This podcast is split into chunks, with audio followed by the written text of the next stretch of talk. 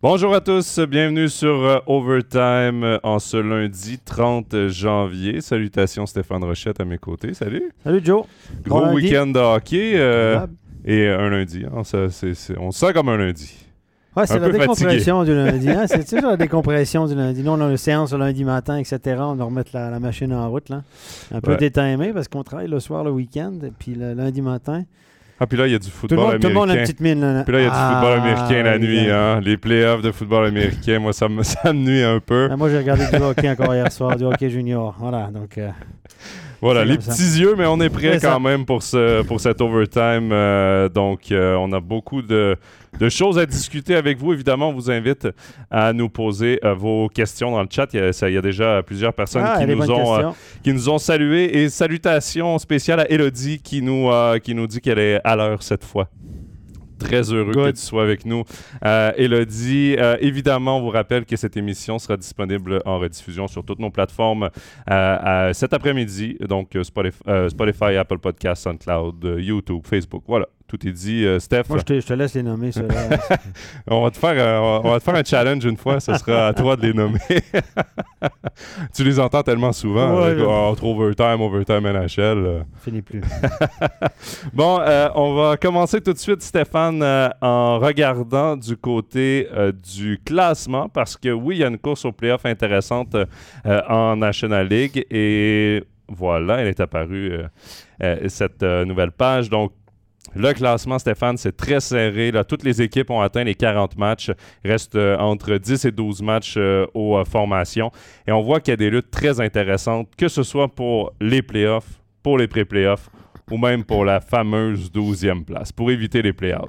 Mais en mettant trois barres comme ça, c'est forcément qu'il y a des. Hein, plus, plus on met de barres, plus il y a de, courses. On, devrait mettre une barre au bout. Ou ceux qui auront l'avantage de la glace dans les playoffs aussi, etc. Non, non, mais évidemment, ben, on sait que pour les, la plus. Ben, pour, les, pour, les, la lutte pour les playoffs et pré-playoffs, on, on entend que c'est pour l'honneur. C'est pour éviter la petite tour de 2, de 3 qui peut être, qui peut être catastrophique. hein. On se souvient dans le passé des équipes qui, des bonnes équipes qui ont été éliminées là. Mais voilà, c'est, ça reste, on reste quand même des équipes qui sont dans la donne assez positive. Quand même. Quand t'es en pré-playoff, c'est pas une cata parce que oui, oui, c'est. Voilà, mais. Ben, Parle-en à Genève l'an passé. Ah, Ils se sont fait surprendre par puis- Lugano, il y a euh, deux ans aussi, ouais. par Rappersville, etc. Évidemment, mais c'est moins. On est dans la donne semi-positive, on va dire comme ça. Par contre, là, la, la 10 et 11, là, on est dans une barre un peu chiante parce que euh, là, c'est fin de saison. Bon, fin de saison, on va me dire au moins, c'est bon, on est à la maison, l'affaire est belle, on se fait oublier, l'entraînement d'été commence plus tôt, on va voir ça positivement. Par contre, la barre la plus critique pour moi cette année, c'est la barre 12-13. 11, 12, 13, 14. 14, bon, on s'entend que Bourgeois, c'est c'est Putz. Après ça, c'est Lausanne, Langnau, Ambry ou Lugano qui va être 13e. Et c'est ça, c'est celle-là qui, qui est la plus dangereuse. Ouais. C'est la, c'est la barre de tous les dangers. Parce que là, on est dans une donne super négative. On est dans un risque de malchance. Euh, il peut arriver n'importe quoi. C'est le retour, c'est le grand retour, le malheureux grand retour de la relégation. Dieu sait ce que je déteste ça.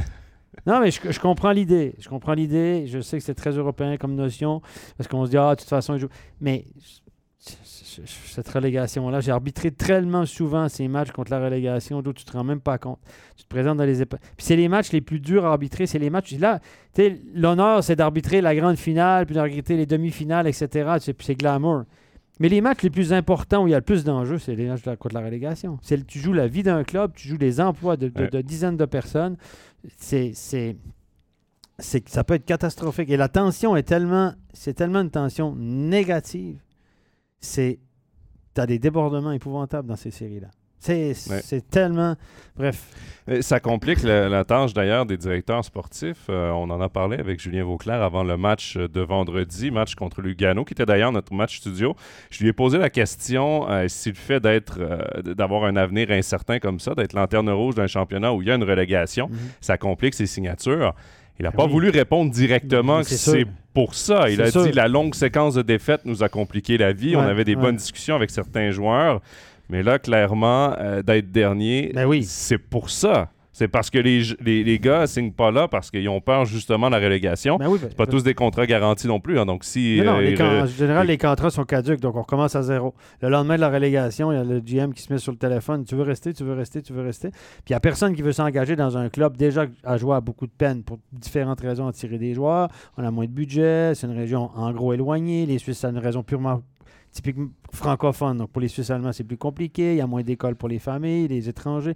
Tout est plus compliqué. Puis en plus, tu dis, ben, OK, je signe là, mais peut-être que tu me téléphones le 22 avril pour me dire finalement, désolé, on est relégué. On n'espère pas que ça arrive.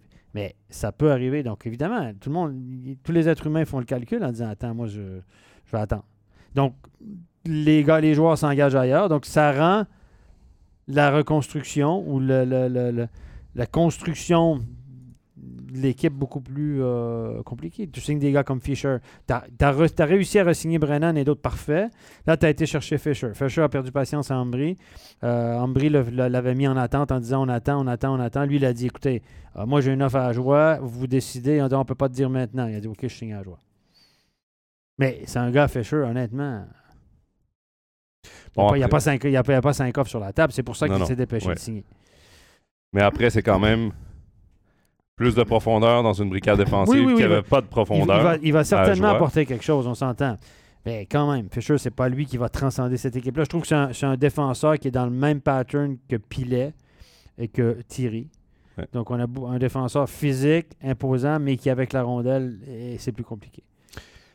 Steph, avant de continuer sur Ajoie, on va revenir au classement parce qu'on a eu le commentaire de Kevin qui nous dit euh, Zug revient fort sur Fribourg. Oui. Euh, et je vais prendre ce commentaire-là pour parler également de Davos qui fait la bonne affaire, rendu 8 points euh, au-dessus de la barre de cette fameuse septième place de ses pré- pré-playoffs. Davos qui est cinquième pour le moment.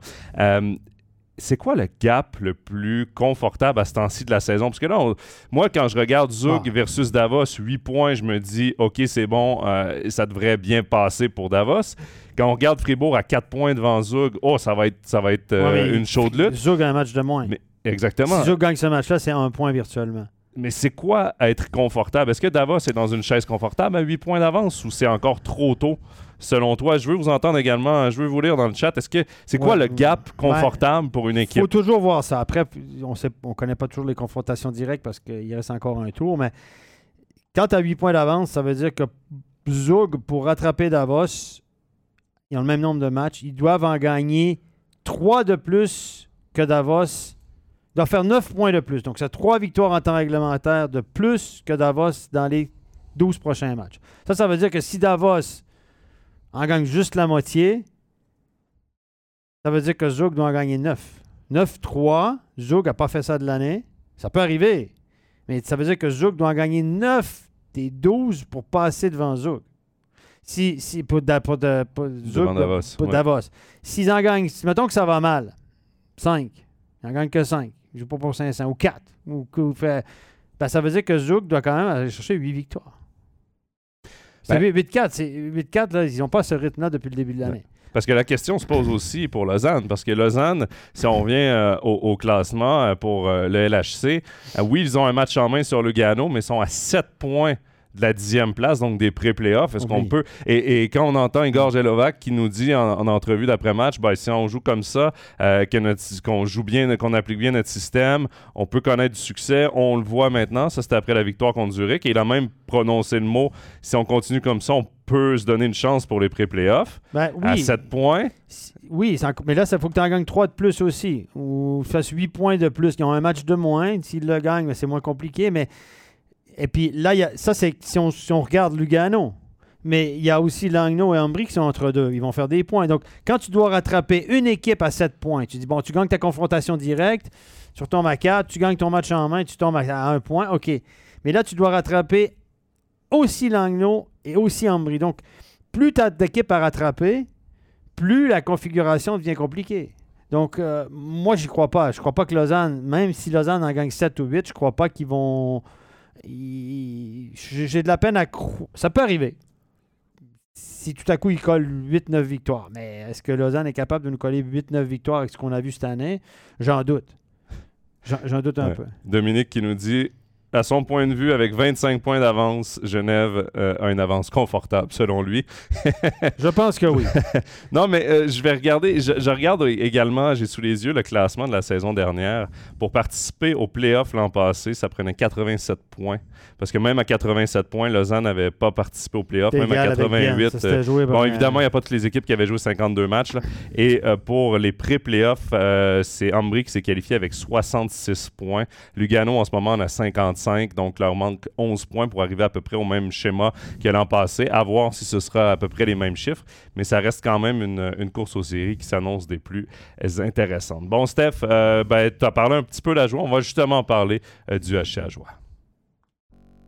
Avec, euh, voilà. Ça a été compliqué de partir ce cette transition. Voilà, on est de retour. Steph, bon, à joie qui avait connu des bons moments à la venue de Julien Vauclair, mais on voit quand même que cette équipe-là a des limites sur la patinoire.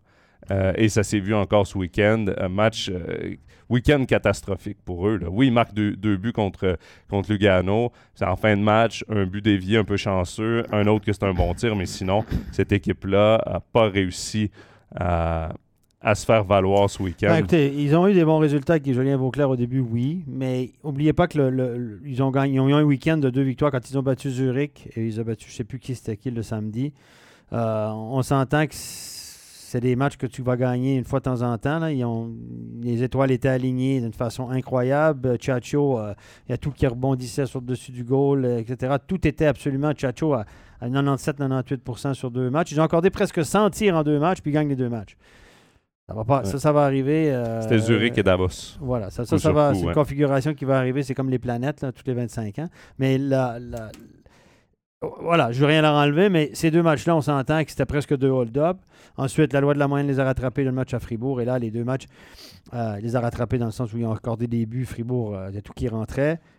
plus compliqué pour Chiacho. Et puis là, ben, le week-end passé, ben, j'ai trouvé que c'était une équipe qui était en mode on va attendre ce qui se passe. Un petit peu moins de. Contre, Berne à domicile, ils avaient joué un excellent match. Ça, il faut leur donner. Là. Ils ont un match plein. Berne qui n'allait pas bien non plus. Mais euh, ça, c'est une belle victoire contre Berne convaincante. Là, ce week-end, euh, moi, j'ai trouvé c'était notre match studio. Toi, tu l'as commenté vendredi à Lugano. Ils ont laissé des boulevards, mais des boulevards. Mais ils ont. J'ai trouvé qu'ils ont été mauvais dans le sens où c'est un système passif mais agressif. Donc, s'ils ont une chance de récupérer la rondelle en comfort checking, ils y vont. Et puis sinon, ils reculent. Et on a été très mauvais dans quand est-ce qu'on y va, puis quand est-ce qu'on recule. Puis quand ils ont reculé, c'était au mauvais moment, puis ils ont laissé des couloirs, etc. Qui prend qui, Il y a eu des, des erreurs de communication dans le back-checking. Je les ai trouvés euh, pas affreux, mais vraiment pas très à leur affaire vendredi. C'était trop facile pour Lugano. C'est walk in the park. La première passe, elle arrivait facile. Les gars rentraient avec de la vitesse. Pour les joueurs de Lugano, ça a été un match euh, super parce que il y avait des boulevards, le gap et des défenseurs étaient mauvais, c'était vraiment pas bon. Samedi, je l'ai moins suivi, honnêtement. Évidemment, c'était pas notre match studio, donc c'est un match que tu regardes du coin de l'œil, mais ça me semblait être un, copier-coller.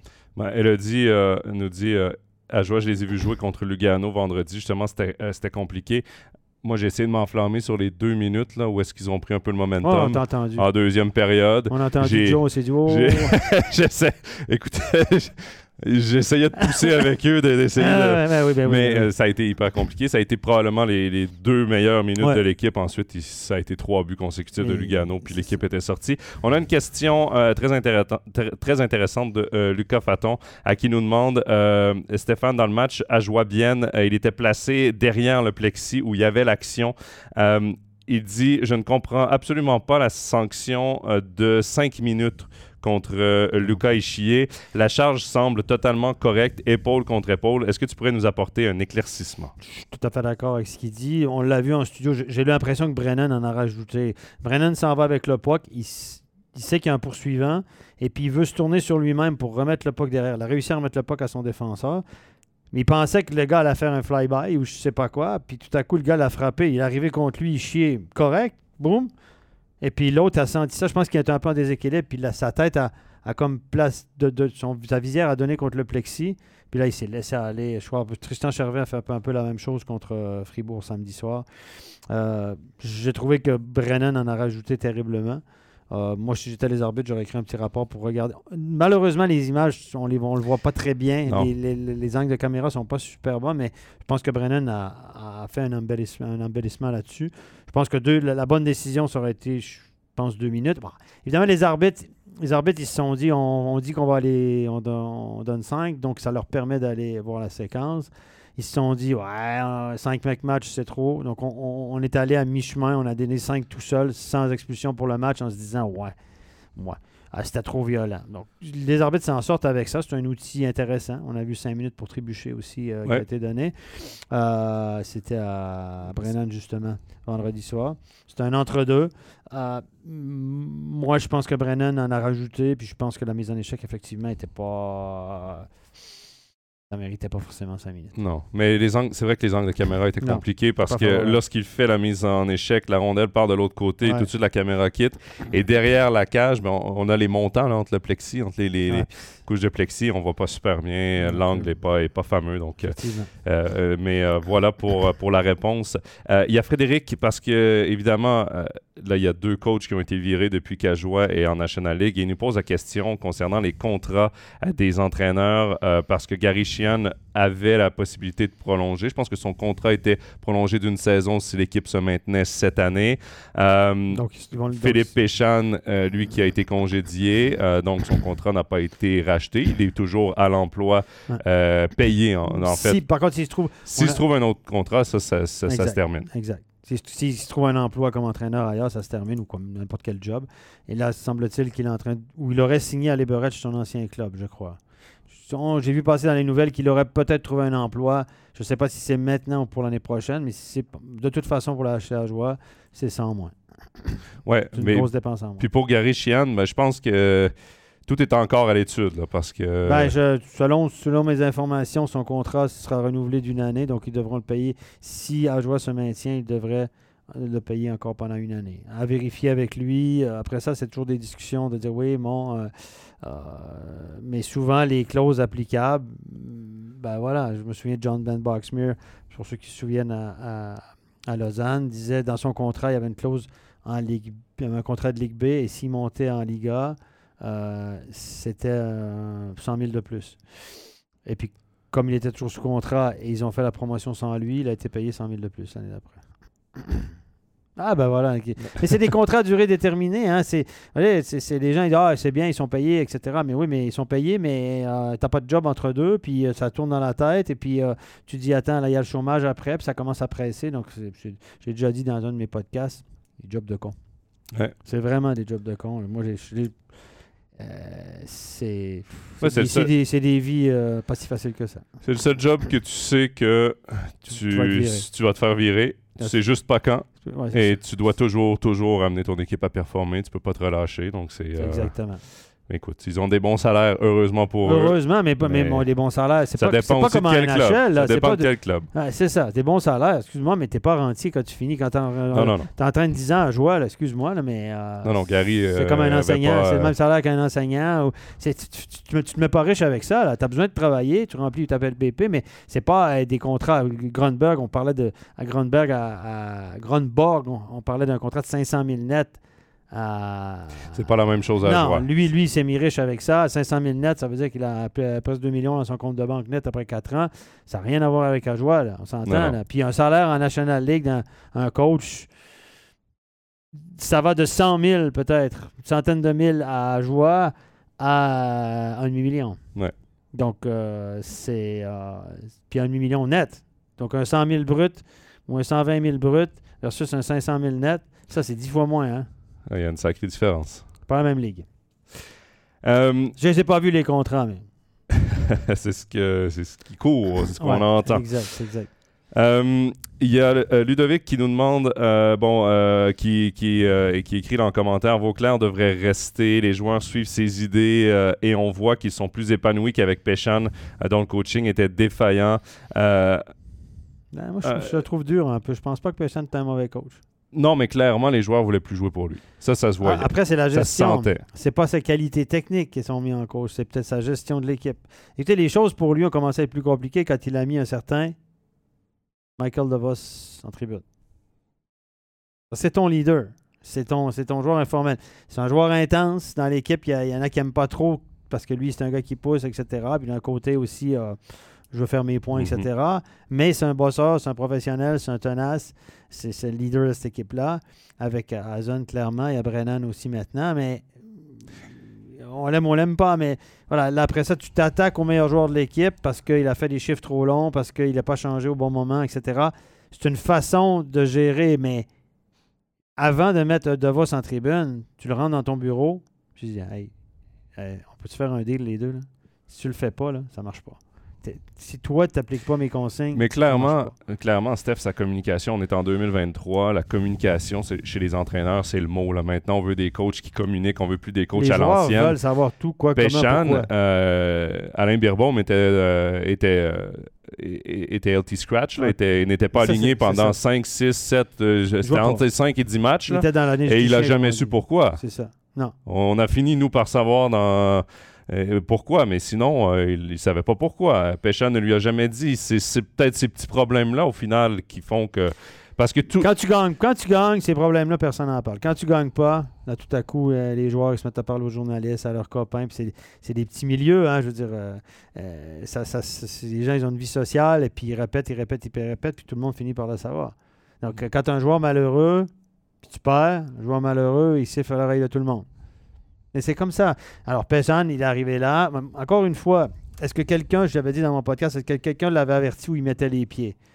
Le gars, c'est un, étranger. Je pense que Vauclair s'est dit je vais prendre un étranger qui parle pas forcément la langue, etc., puis qui va être externe à tout ça, puis qui va, il, va être déconnecté de la réalité. Je peux comprendre, je peux comprendre l'idée de son choix.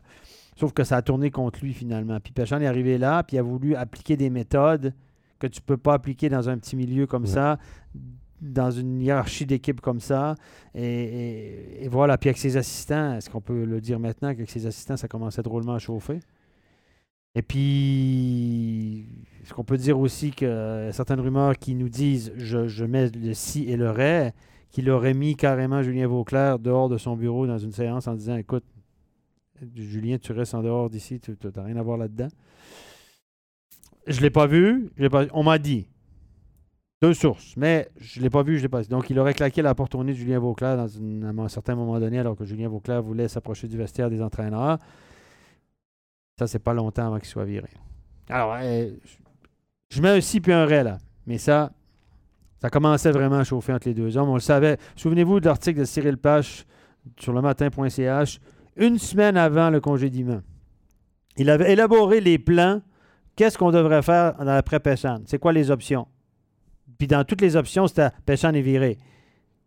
Donc lui, une semaine avant, Cyril Pache, très bien informé dans cette région de la Suisse, partout d'ailleurs, très bon journaliste, avait déjà soumis les options à Julien Vauclair. Donc quelqu'un lui avait peut-être dit que ça s'en venait. Peut-être. Je sais pas. Je, je- pas dans la tête de Cyril. Mais en tout cas, il avait élaboré les plans. Ouais. C'est drôle parce que un des plans qu'il avait élaboré, c'est exactement ce qui s'est passé. Tu dis ça, tu dirais. Hein? C'est- c'est- mais ça, c'est le genre de truc. Quand Ouais. tu sais une information, tu sais que c'est ça qui va se passer, puis tu peux pas le dire, mais tu mets ça, tu mets trois options, puis tu mets cette option-là. Non? Ouais. Moi, je dis ça, je dis rien. à Ludovic qui, euh, qui nous. euh, qui nous euh, qui en rajoute là, il dit euh, je disais défaillant euh, parce que lorsqu'Ajoie était en prolongation, il sortait le gardien, une gestion du money time pas efficiente. C'est vrai que euh, il y avait quelques petites pratiques là, nouveau genre que je vais mettre entre guillemets. Ils appellent ça le hockey moderne. Le hockey moderne qui Et- fonctionne pas toujours, qui a encore des preuves à faire. Et pour terminer sur Ajoie, il y a Elodie qui nous dit un peu comme Chris McSorley à Lugano, je trouve dommage que les, ce soit les joueurs qui choisissent de jouer pour ou contre l'entraîneur. C'est ça. C'est malheureux, vraiment. C'est malheureux pour l'entraîneur, oui.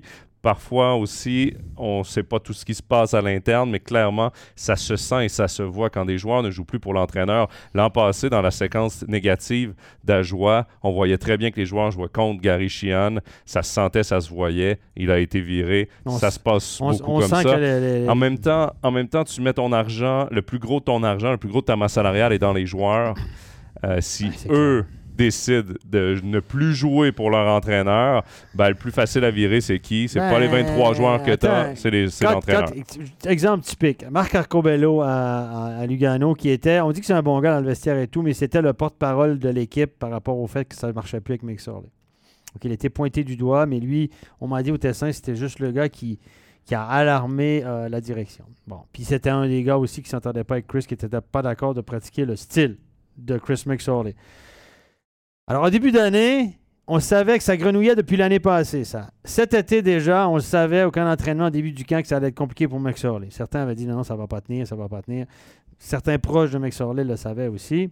Qu'est-ce qu'on a fait? Qu'est-ce que Nat Dominichelli a fait, la direction a fait? Ils ont prolongé Marc Arcobello. Marc Arcobello, son contrat se finissait à la fin d'année cette année. Ils l'ont prolongé de deux.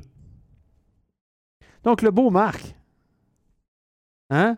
Marc s'est dit Ah, moi, je suis, en business pour trois. Ben, c'est un petit peu mon salaire, pas grave. Abri de la pauvreté, lui. Et puis, tout à coup, il se présente à l'entraînement avec Chris. Il dit Chris, moi, j'ai trois ans de contrat. Non, mais, alors, Chris, tu peux dire ce que tu veux. Moi, j'ai trois ans de contrat. quel pouvoir a un entraîneur s'il n'est pas GM, s'il n'est pas directeur sportif comme Chris l'était? Quel pouvoir que tu donnes? quel message que tu envoies? Je prends le parti de Marc Arcobello, je le prolonge, c'est notre leader, c'est un bon joueur, etc. Je le prolonge. Je lui donne la sécurité d'emploi en sachant très bien qu'il est le porte-parole ou qu'il est un des joueurs qui est en désaccord avec l'entraîneur. C'est quoi le message que tu envoies, Joe? Ça veut dire quand même. Euh... Mirko Muller, 5 ans. On en a fait un des joueurs les mieux payés. On parle d'un contrat de 5 ans, 4 800 000 par année. Je n'ai pas vu le contrat encore une fois, mais c'est ce qu'on dit. C'était plus ou moins les chiffres particuliers. Puis on est rendu là pour les meilleurs joueurs suisses, tant mieux pour eux. Je le dénonce pas.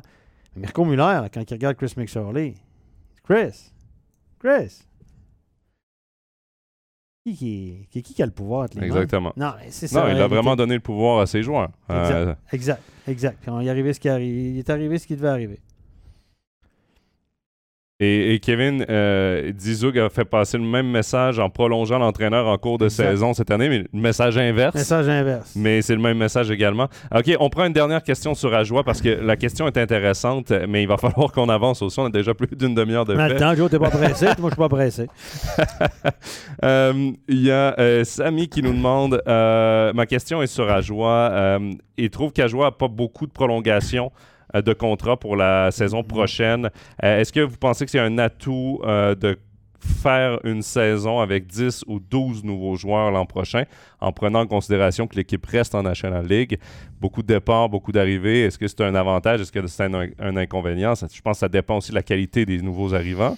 Si tu changes les joueurs pour en changer, comme on dit au Québec, si tu changes, tu changes 4,30 sous pour une pièce, 4 pièces de 25 centimes pour une pièce d'un dollar, tu vas pas très loin. Pour changer. Mais après, il faut changer quelque chose. Si tu veux euh, garder ton pouvoir, même comme directeur sportif, si tu veux faire longtemps, etc., tu dois un entraîneur. On dit tu as deux choix. Soit tu changes ton entraîneur aux deux, trois, quatre ans, parce que ton pouvoir s'use évidemment sur les joueurs, ou soit tu changes ton noyau de joueurs et tes joueurs. C'est ce que Chris McSorley a fait pendant des années.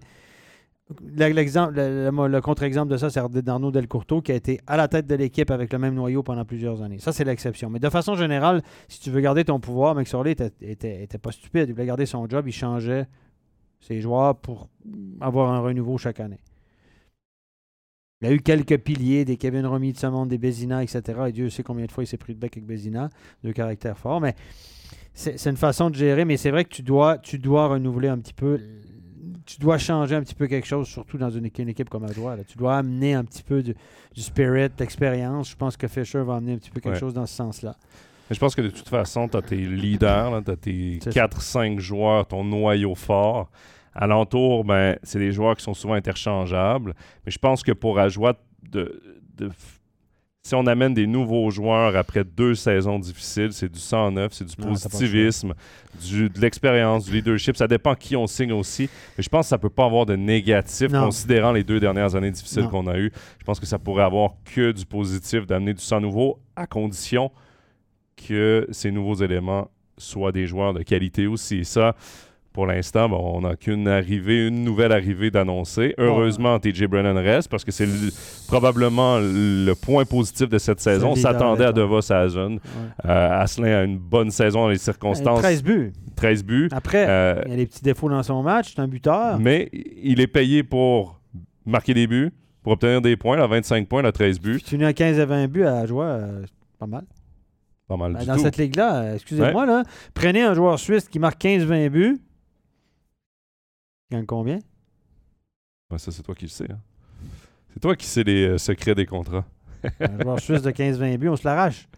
On se l'arrache. Ça, c'est sûr. Bon, euh, Steph, on poursuit. Euh, bon, on a parlé euh, du HC à joie, je vous rappelle, parce que demain, c'est une soirée de National League à 7 matchs. Donc, il y aura studio. On pourra te retrouver, d'ailleurs, Stéphane, en studio. Et ce sera contre Cloton du côté de la Raiffeisen Arena. Donc, le match du HC à joie demain. Euh, Steph, on va maintenant parler euh, d'une autre équipe euh, qui a été en difficulté toute la saison, mais qui, là, s'est replacée, du moins dans les trois derniers matchs. C'est Lausanne.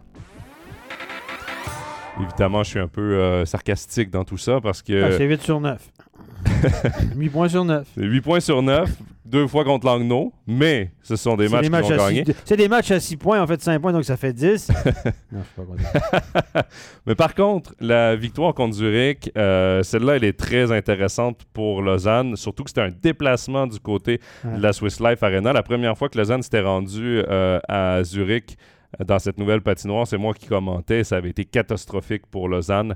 Euh, et ma question, Steph, le gardien de but, Laurie Kainen, a joué les trois derniers matchs de l'équipe à trois victoires. Les deux premiers, Pounenov, c'était pas disponible. Ouais. Là, il était surnuméraire lors du dernier match. Euh, Est-ce que tu changes Laurie Kainen? Est-ce que tu ramènes ton premier? Est-ce que tu y vas avec lui qui te fait gagner? Ben, moi, je pense qu'il va le remettre. euh, moi, je, moi, je, moi, je retournerai avec lui. Je, honnêtement, je n'ai pas pu vraiment l'analyser en détail. Mais il Il n'a fait pas, été- il gagner. a pas été très occupé dans le match qu'on a eu euh, à, à Lausanne contre Langnau. Langnau était épouvantable. Le match de samedi, c'était un peu différent. Mais tu gagnes des matchs. Comme tu as dit, il te fait gagner. Donc, mm, Kovac, on a puni Kovac. Ko- Kovac a été mis de côté, meilleur marqueur, top scorer de l'équipe, mis de côté. Et puis là, il a conservé il contre Zurich samedi soir la même équipe qu'il avait, avec laquelle il avait eu du succès, à peu de choses près. Il a conservé la même équipe que la semaine d'avant. Donc, je pense que je ne verrais pas pourquoi il changerait son, son fusil d'épaule. Salomaki a marqué un gros but samedi. Donc, euh, moi, je pense qu'il va aller dans la stabilité. Peut-être qu'il a trouvé une chimie intéressante finalement. Je trouve la question intéressante de Fred sur le chat parce que justement, il parle de, de Kovac euh, surnuméraire et il dit que c'est un choix fort euh, de Jeff Ward de laisser son top scorer Oui. en tribune. Euh, mais d'ici la fin de la saison, est-ce que. Lausanne doit aller chercher un nouvel attaquant? Parce que là, oui, en ce moment, je pense que c'est Sekatch qui a le, le maillot de top scorer, si je ne me trompe pas. Mais reste que ton vrai top scorer est dans les, est dans les tribunes et ça n'empêche pas l'équipe de gagner quand même. Euh, Est-ce que ça vaut la peine d'ajouter un nouveau joueur, de le greffer à un groupe à 10 matchs de la fin de la saison en- pour une éventuelle série de play-out ou de fin de faut saison? peut-être chercher un gars pour éventuellement euh, rentrer s'il y a des blessés, etc. Mais un gars dominant maintenant euh, sur le marché. euh, Il n'y en a pas. Ben, a Les pas- playoffs je- appro- je- approchent. C'est pas mon job là, de faire directeur sportif, mais les playoffs, après, c'est les agents, etc. Les réseaux, les- il y a une date limite aussi. Donc là, il faut qu'ils respectent cette date limite-là. Je sais pas. Moi, je pense que la décision de Kovac, euh, c'est une décision c'est une- qui concerne. Il n'a pas joué des, des gros matchs. Moi, je me souviens d'avoir commenté le match à, à Ambry, le nombre de passes ratées incalculables, etc. Ça reste un joueur qui a, qui a un sens du jeu limité, correct, average, 7 sur 10, pas plus.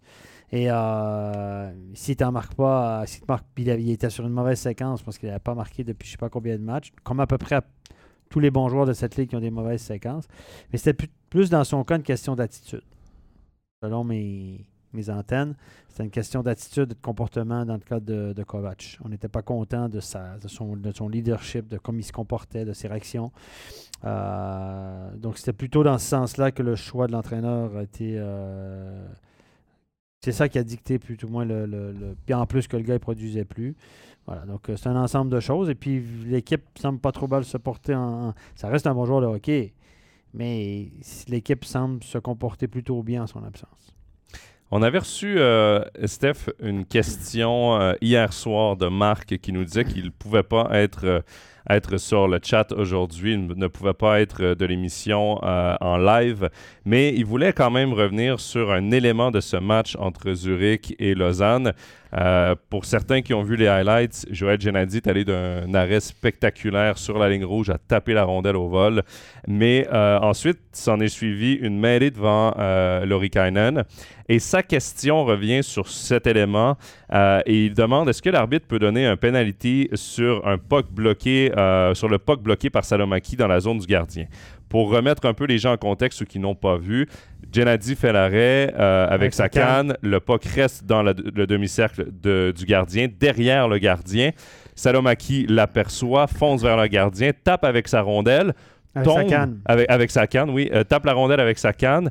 La rondelle qui revient entre les jambes du gardien qui était à ce moment-là assis, donc entre ses jambières. Et il pousse avec la main le puck vers la jambière de Laurie Kainen. Voilà pour un peu remettre en contexte. Alors, le, le joueur a peu poussé le puck avec la main, donc faire une passe avec la main à son gardien pour que le gardien puisse geler la rondelle. C'est clair. Ce que les joueurs n'ont pas le droit de faire, c'est de geler la rondelle, de mettre la main dessus clairement et qu'il y ait un arrêt de jeu ou mettre les genoux dessus ou se coucher sur une rondelle pour obtenir un arrêt de jeu. Donc, si l'arbitre siffle parce que le puck a disparu puis se retrouve en dessous d'un joueur qui est dans le demi-cercle, le puck est dans le demi-cercle et le joueur aussi, ben là, c'est penalty. C'est aussi penalty dans une situation où le joueur met la main, il y a une rondelle libre, le, joueur met la main sur la rondelle, et à ce moment-là, il y a un joueur de l'autre équipe qui pouvait pousser le puck au fond, puis à cause qu'il met la main sur la rondelle, il ne peut pas, même s'il la relâche après. Donc euh, le puck est là, je mets la main dessus pour empêcher que le gars le tape, puis une seconde après, je le pousse dans le coin. Ça, c'est penalty. Même s'il n'y a pas eu de coup de sifflet. Donc, ce que ce que ce que- ce qu'il a fait, Salomaki, c'est faire une passe avec la main à son gardien. Oui, il a gardé peut-être la main dessus à un moment donné, on ne le voit pas très bien, mais il n'y a aucun joueur de Zurich à ce moment-là qui est en mesure de pousser cette rondelle-là. Donc, pour moi, c'est un jeu. C'est un bon jeu, il n'y a, pas de pénalité là-dessus. Il n'y a pas de pénalité ou de pénalité. De toute façon, les, les officiels sont allés à la vidéo. Justement, c'était pas concluant la main euh, quand est-ce qu'il relâche le puck ou non. Mm. Mais de toute façon, Steph, en allant à la vidéo, peux on pas. peut pas donner un penalty de toute façon. Tu ne peux pas donner de pénalité, pas pas pour les cinq minutes quand tu vas avoir, mais tu ne peux pas donner de pénalité sur une action devant le but sur les bases des images vidéo. C'est trop facile. Les seules pénalités que tu peux donner sur les bases de de l'image vidéo, c'est quand ils vont pour un 5 minutes, comme on le voit maintenant. Quand tu vas clairement pour une pénalité. Et c'était 5 minutes ou pas. Mais le reste, non, non, non. Même si Moi, ça m'est arrivé d'aller à la vidéo et puis d'arriver là puis me dire, oi, oi. Bon, là, tu sais, des fois, tu te dis, ah, c'était deux minutes. Ou bien tu, la- tu rates un immense cross-check derrière le jeu, puis tu, tu le vois à la vidéo. Tu aïe, aïe, aïe. Mais, euh, mais non, mais même s'ils avaient déterminé que Salomaki a mis la main, etc., s'ils avaient déterminé que Ah, on l'a loupé, on aurait dû donner pénalty, tu peux pas donner pénalty hein, sur les bases. euh, ils, sont, ils sont allés voir si le puck avait franchi la ligne. D'ailleurs, ils sont pas allés voir ça. Ils sont, pas allés voir le- Ouais, ils ouais. sont pas allés voir la main de Salomaki. Non, non. La main de Dieu. Euh, Il y a Quentin qui nous dit Pour moi, il faut arrêter de penser au pré-playoff du côté de Lausanne. Euh, pour eux, actuellement, c'est de finir 12e. Et lorsqu'ils auront atteint cet, euh, cet objectif, s'ils l'atteignent, évidemment, ils pourront regarder plus haut. C'est vrai qu'en ce moment, on, on regarde beaucoup Lugano. Ah, Lugano est à combien de points? Mais la vraie question, c'est surtout de rejoindre Langnau. Là, de côté de Lausanne, on veut juste sortir de la 13e place. Là, parce qu'on commence à avoir chaud et à stresser. On commence à avoir, euh, hein, d'avoir le faux cul, comme on dit, parce que honnêtement, là, euh, c'est d'éviter cette 13e place à tout prix. Je pense qu'on finit 12-13. Tout le monde sera content. C'est bon, on passe à un autre appel la saison, prochaine. On verra la saison prochaine parce que là, euh, franchement, c'est d'éviter cette série de tous les dangers contre la relégation. Pour euh, faire la transition entre Lausanne et notre prochain club, je vais prendre le, commentaire de Ludovic et surtout sa question. Euh, il dit euh, Lausanne ne peut pas viser autre chose que les pré-playoffs pour l'instant, évidemment parce que les playoffs, c'est beaucoup trop loin. Mais s'ils s'en sortent, s'ils participent au, play- au pré-playoff et qu'ils réussissent à gagner une série de pré-playoffs, là, c'est évidemment de la musique d'avenir, ils pourraient euh, jouer contre Genève en quart de finale. Ce serait une série explosive. Comme sûr. quoi, tu peux sauver des saisons sur Clairement. 10 matchs. Parce que oui, si Lausanne est en train de commencer une série victorieuse, qui sait ce qui peut se passer. Euh, et euh, il euh, continue en disant une, autre équipe qui m'inquiète, c'est Fribourg-Gotteron, qui ne sait plus gagner en 60 minutes. L'équipe ne joue pas si mal, mais manque de tranchants dans le slot. Je pense qu'ils ne seront pas top 6 à la fin de la saison régulière. Qu'en pensez-vous? Ben, Steph, transition parfaite, on va parler de Fribourg-Gotteron. Steph, qu'en penses-tu? Est-ce que Fribourg va retrouver euh, ce, qui, ce, qui, ce qui leur donne du succès, aussi la mauvaise séquence? Parce que c'est vrai, là, oui, on a gagné contre Berne, mais c'était tout sauf facile et Berne a joué un match horrible. Horrible. Euh, et on s'en sauve avec une victoire au tir au but. Moi, je pense que Fribourg a perdu le match dans le premier, deuxième tiers, alors que Berne était vraiment zéro point de barre. Berne, c'était une catastrophe. Euh, vraiment, ils ont joué un très mauvais match. Ils sont, sont vraiment au creux de la vague, Berne. Et je pense que Fribourg aurait dû tuer le match à ce moment-là. Il l'a pas fait parce que Fribourg est allé là et on l'a dit après le match en entrevue. C'est qui qui est venu en entrevue déjà qui l'a dit Euh, il a, ou entre les périodes? Il a dit clairement on est venu ici pour jouer un match de playoff. Donc, comme Fribourg restait sur six Ah, C'était défaites en sept Bikoff. matchs, C'était Bikoff, sur ouais. six défaites en sept matchs. Et là, je pense que Dubé, il a dit les gars, on n'est pas venu ici pour donner le show. On garde ça, on joue serré, serré, serré, serré. Et puis, euh, on joue un match de playoff pour pas trop faire d'erreurs, etc. Et, et je pense que c'est. C'est à dire après. C'est peut-être une erreur dans le sens où Berne était tellement mauvais les premiers, le premier, deuxième tiers qu'ils auraient pu les défoncer. Il y a eu tellement d'erreurs, mais on a joué petit bras un peu du côté de Fribourg à la demande du coach parce qu'on voulait limiter les dégâts. On voulait, on était, clairement sur une mauvaise série euh, du côté de Fribourg. Et euh, je pense que c'est ça. Mais Fribourg, ben, c'est une saison plus compliquée. Ils sont là où on les attendait à la limite des playoffs, play-out, euh, pas la- Il n'y a pas la magie de l'année passée. Puis Connor Hughes, on s'entend qu'il a été dans une série où Fribourg n'arrivait pas à marquer beaucoup de buts, il a été magique. Il avait une moyenne de, buts alloués de 1,80, il faisait 94% d'arrêt. Là il, là, il est rendu à 91, 90, 98, il est revenu dans la grosse moyenne. Et euh, la, grosse, la moyenne des gardiens, moyenne basse même. Et puis, euh, son but, le nombre de buts alloués par match a augmenté, rendu à 2,40, 2,50. Donc, il est redevenu humain un petit peu. Et pas que le traverse un petit peu plus, etc. Donc, il est venu le gardien correct qu'on a, qu'on a toujours pensé de lui, finalement. Peut-être, moi, moi je, je vois beaucoup de fatigue, j'ai l'impression, dans Connor Hughes. Il dans- a eu- ouais. C'est, là, c'est, tu joues ta première saison comme numéro un en National League en raison d'une blessure. Ah, tu joues trois fois par semaine. Tu joues trois fois par semaine. Tu es là pour la pause nationale en décembre. Tu es là pour euh, Coupe Spengler. Euh, à un moment ça. donné, rythme intense, rythme inhumain pour un gardien Ouais. euh, de jouer autant de matchs depuis le début de la saison. Ça va être évidemment un second souffle de revoir Reto Berra dans les prochaines semaines parce que lui, ça s'approche. Mais euh, reste que Berra va devoir aussi reprendre 100% son, sa game shape. Oui, la game shape à l'entraînement, ça va, mais les pucks rentrent beaucoup plus vite dans un match qu'à l'entraînement. Donc, ses réflexes vont être également à, à réaiguiser les premiers Ouais. matchs. Évidemment, on connaît tous le talent de Reto Berra. Euh, c'est lui qui va reprendre la cage, mais je pense que ça ne peut que faire du bien Ah, ben ensuite à Connor Hughes d'avoir un, petit peu, un petit peu de repos. Exactement. Et, et Steph, euh, bon, pour finir, euh, évidemment, on n'a pas de boule de cristal. On ne peut pas dire si Fribourg va, oui ou non, terminer dans le top 6. Mais c'est trois victoires seulement, dont une en- au tir au, au but, dans les dix derniers matchs pour Fribourg. Donc, euh, 2-1-7, là, si on, met ça Ouais. comme ça. Euh, c'est assez compliqué là, pour, euh, pour Fribourg.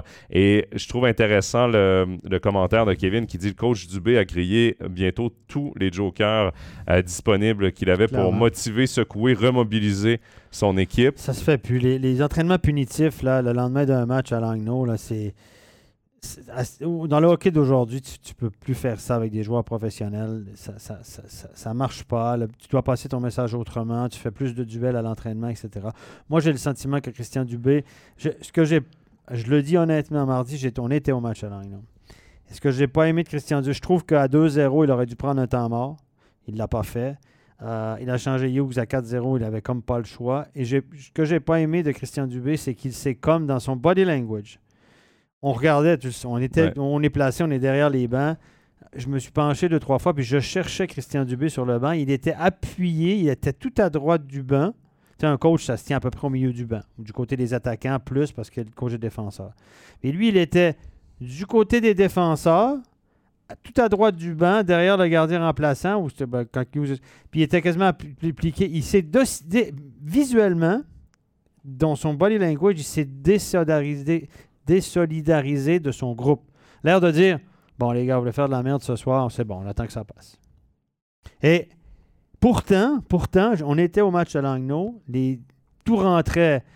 Hughes aurait peut-être dû en arrêter un ou deux. On a fait des grosses erreurs défensivement. On est mal rentré dans le match. On s'entend. Grosse réussite de Langnau. Mais après 12 minutes de jeu à 5 à 0, le jeu a changé de bord. De la, de la 12e minute à la 40e, il y avait une équipe sur la glace et la meilleure, c'était clairement Fribourg-Gotteron. Ouais. On ne peut pas dire que ces joueurs n'ont pas eu de réaction. Mauvais début de match, Hughes qui aurait peut-être en arrêter un ou deux. OK, bam, les étoiles l'étoile était alignée, il y a tout qui rentrait.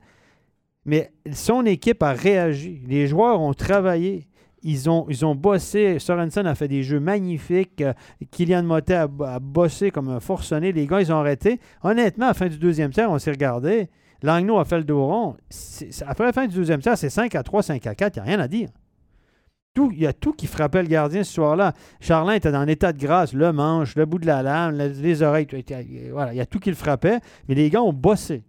Et moi, j'ai pas aimé que il s'est comme remis en trait lors de dire Ah ben là, euh, voilà. Puis le lendemain, tu fais un entraînement punitif. En troisième période, c'était du remplissage. À 5 à 0, les Oh gars oui. se sont dit on n'essaye plus. Bon, OK. Mais les gars ont travaillé. C'était pas une question d'effort et de volonté, d'attitude. Et tu punis les gars le lendemain. J'ai l'impression que c'était une décision pour montrer aux fans, parce que Christian il est très bon dans la communication, le paraître, etc., avec ses discours à Ah, j'en ai plein le cul, je peux pas les marquer pour eux, etc. Là, il pouvait pas sortir comme ça. parce que Je pense qu'il l'a dit, il le fait moins un petit peu. Je pense qu'au niveau de la communication, on lui a dit. J'ai dit, je vais montrer à tout le monde que c'est moi le chef, etc. Le demain de l'optionnel, l'entraînement optionnel, l'entraînement obligatoire, je t'ai fait patiner sans POC. Comme ça, tout le monde l'a su. T'es- pas obligé de faire le truc pour que tout le monde le sache, les médias en parlent, etc., que moi puis toi on le sache, etc.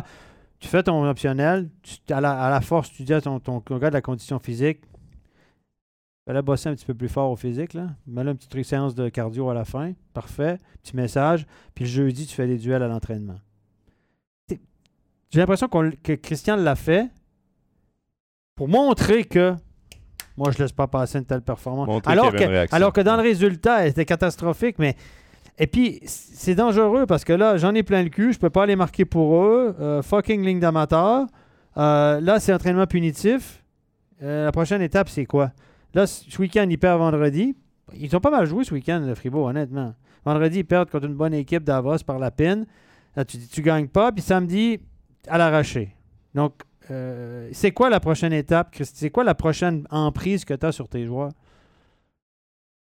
Puis les gens le voient, ils disent, ah ben là, est-ce que c'est une bonne solution, etc. Dans le hockey d'aujourd'hui, ça, ça se fait plus tellement. Et, euh, et- et je pense que on- ça se complique un petit peu dans la gestion. Pour, évidemment, Christian Dubé, troisième saison à la tête de l'équipe. Euh, il, a fait du, il a fait du superbe job jusqu'à maintenant. Mais directeur sportif, avait deux coach, chapeaux, moi. je- Puis tout. aussi, il est comme les autres. À un moment donné, il faut qu'ils gagnent. Puis l'année passée, ils ont connu une saison extraordinaire, probablement un petit peu au-dessus de leur tête. Tout, tout marchait. Et les gens, les gens à Fribourg sont passionnés, veulent qu'ils gagnent. Si l'équipe euh, titube un peu, etc., bien évidemment, qui est qui pointé du doigt, comme partout ailleurs, ben, c'est Christian Dubé. Donc, euh, ton règne, le règne, à un moment donné, se finit. Et puis, euh, ton aura se finit parce que les gens cumulent. Tout ce que je vous ai raconté là, c'est des trucs cumu- cumulés sur trois ans. Ben, c'est ça, la vie de coach. Ouais, et, et c'est la vie de coach, mais moi, les deux chapeaux, qu'il ait les deux casquettes d'entraîneur et de directeur sportif à la longue, à la longue, il oui, il y a du succès, Christian Dubé, en ayant cumulé Oui. les deux fonctions Oui, et chapeau à lui. Oui. Euh, il, est, il est rare qui ont réussi à faire ça et d'avoir du succès, euh, chapeau. Mais à la longue, quand tu traverses des moments difficiles comme là, c'est ton patron et ton coach. Comme joueur, euh, justement, quand ça marche plus avec le coach, parce que c'est sûr qu'il y a des tensions dans ce vestiaire-là, Ah ben, c'est sûr et certain qu'il y a des tensions. nos oreilles. euh, hein? Ben, qui tu vas voir? Ben, il faut que tu montes beaucoup plus haut. Tu dois monter au-dessus du directeur sportif. Euh, Ouais, c'est ça. Et tu dois désigner qui y va. On sait qui est le leader de, de cette équipe-là. Et ça devient compliqué après parce que euh, ça. Bref, euh, moi, j'aime pas euh, cette dynamique en ce moment de Fribourg-Gotteron. il faut dire que Dubé jouit d'une protection, jouit d'un aura ou d'une protection médiatique assez. euh, il l'a probablement mérité parce qu'il a eu du succès, pas d'expérience comme coach, il prend cette équipe-là, il les sauve la première. Voilà. Mais il joue d'une protection, d'un aura, d'une- couche de, graisse, là, qui, qui. Pas de graisse, comme je prends un exemple d'un animal, mais une couche de. voilà. Il jouit d'une protection assez incroyable au niveau euh, médiatique, au niveau de l'opinion publique, etc. Ça va tenir combien de temps si l'équipe ne gagne pas? Ben, Ludovic amène un bon point. Coach Dubé semble sans solution alors que l'équipe est com- com- composée, construite par le GM Dubé. Donc, c'est vrai que ça, ça devient un peu euh, compliqué tout ça. Et il y a une question intéressante également, Quentin, qui dit est-ce que Dubé peut se virer lui-même de son job de coach? Non. Oui, il, ben, Oui, il, Il peut, peut faire comme, il décider- fait comme John Faust. il peut décider qu'il garde seulement une casquette, il renonce, mais, ah, Mais il aime ça, il aime mais- ça. Oui, et comme lui, directeur sportif, il, ne se payera pas un salaire de coach viré pour en engager un autre. Il va dire non à une partie de son salaire pour, pour vendre à l'équipe qu'on doit changer de coach. Euh, ça devient hyper compliqué. Et comme le dit Kevin, ben, euh, ça peut venir du conseil, comme pour McSorley euh, jadis à, à Genève. Euh, mais c'est une situation qui est compliquée. Louis qui nous dit comment on peut expliquer que Fribourg s'éteigne en 12 minutes contre Langnau.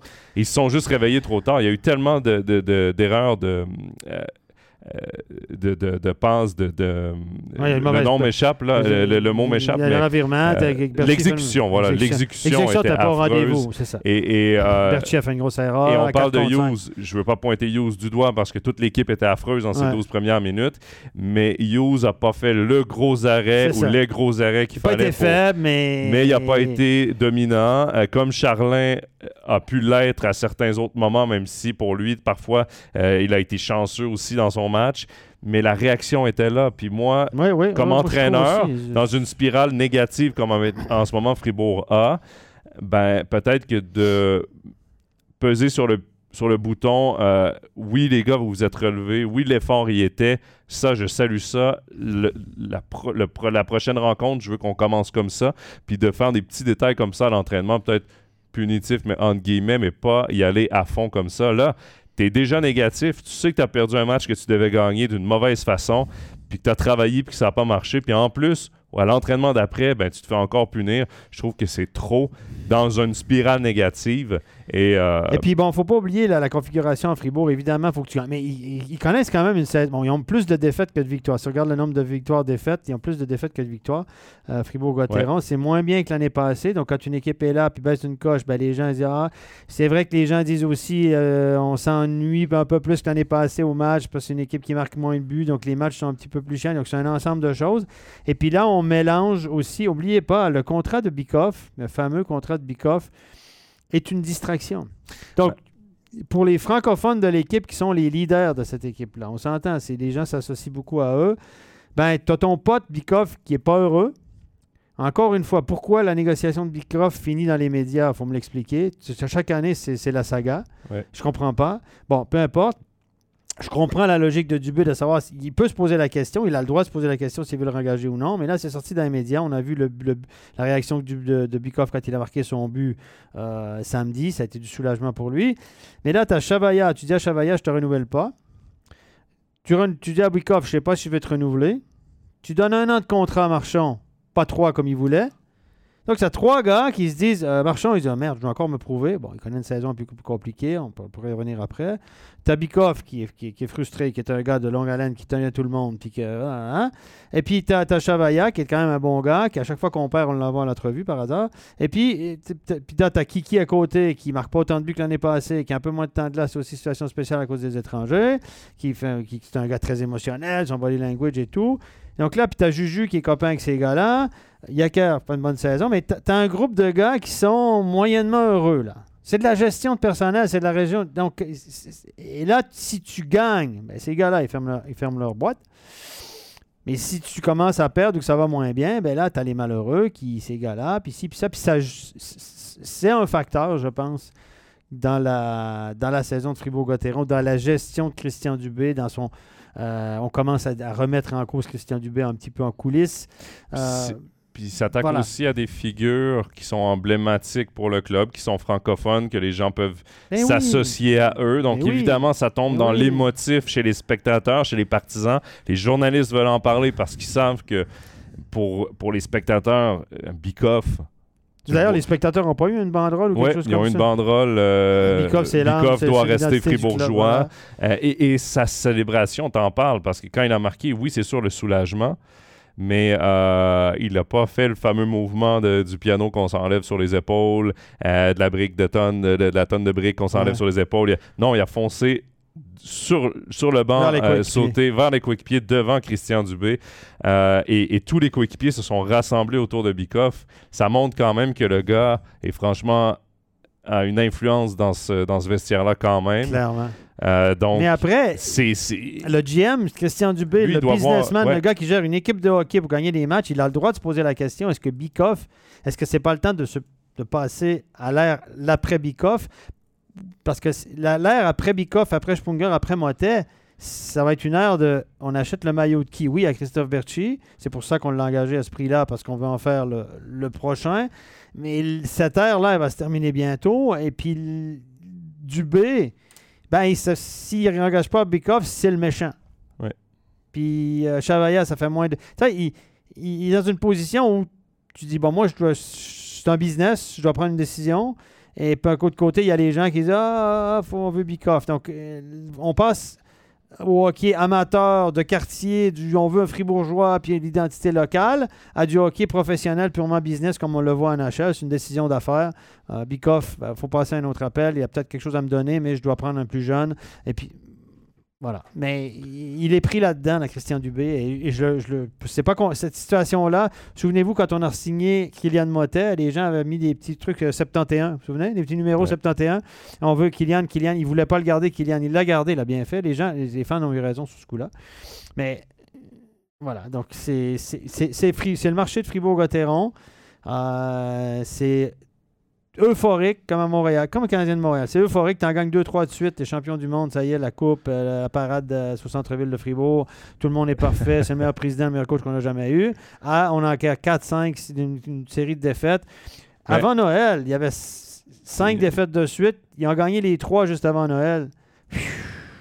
Mais s'ils avaient perdu les 3, là, euh, quand- ça aurait été compliqué. C'est de l'émotion à Fribourg, c'est comme ça, mais ça, dans le meilleur, c'est pour le meilleur et pour le pire. Ouais, mais en même temps, c'est ça. C'est pour le meilleur et pour le pire. Et, et quand tu as des spectateurs, une base de fans aussi émotive, aussi près de, de son club, ben c'est sûr que chaque fait et geste est calculé et, et discuté, Ben remis en oui, question. C'est la beauté aussi. Mais c'est euh, c'est exactement ce que. Quentin nous dit. Fribourg, c'est comme les Canadiens en NHL. Euh, je prends quelques autres ça. commentaires. Ludovic Vainio annoncé sur le départ alors qu'il parlait de le garder. Elodie euh, nous dit euh, euh, il n'y aurait pas eu toutes ces questions s'il n'y avait pas eu six étrangers, c'est mon point de vue. Ludovic qui dit Motet nettement moins efficace, peut-être moins efficace, mais pas moins travaillant. Il a peut-être moins de succès devant la cage, réussite, ouais. mais Malgré reste. Son pourcentage est à peu près le même, il tire un petit peu moins. À l'image de Fribourg, euh, à 5 contre 5, c'est plus, nettement plus compliqué cette année. La majorité des- des top joueurs de l'équipe, les 7-8 premiers marqueurs, ont la majorité de leurs points power play, mon cher euh, Jonathan. On en a parlé Mhm. mardi. Ouais. Sauf Cocon, je crois. Euh, Gaëtan qui demande à la place de Dubé, vous donneriez quel contrat à Bikoff Quentin lui répond un an. Je pense que ce serait, an. ce serait difficile, Bikoff, d'aller à plus qu'un an. Euh, bon, Quentin qui répond à Elodie en disant le championnat est bien plus euh, attra- attrayant avec euh, six étrangers. Sarah qui nous dit Je suis d'accord avec Stéphane, l'attitude de Dubé me rend perplexe. Il s'est caché derrière le banc à plusieurs reprises. Par ailleurs, on sait que c'est. Euh, euh, on sait que c'est un problème dans le vestiaire, rien ne bouge. Euh, qui va enfin euh, faire euh, quelque chose? C'est la question euh, qu'elle euh, se pose. Euh, ça réagit beaucoup euh, sur euh, Fribourg-Gotteron. Et Steph, ben, je vais quand même, je veux quand même qu'on parle un petit peu de Mais- positif dans le cas de Fribourg. Ben, ça va pas si mal que ça non Parce plus. qu'il y a également, et euh, bon, le premier commentaire, je l'ai perdu, là, euh, mais euh, c'était un commentaire sur Kevin Ether.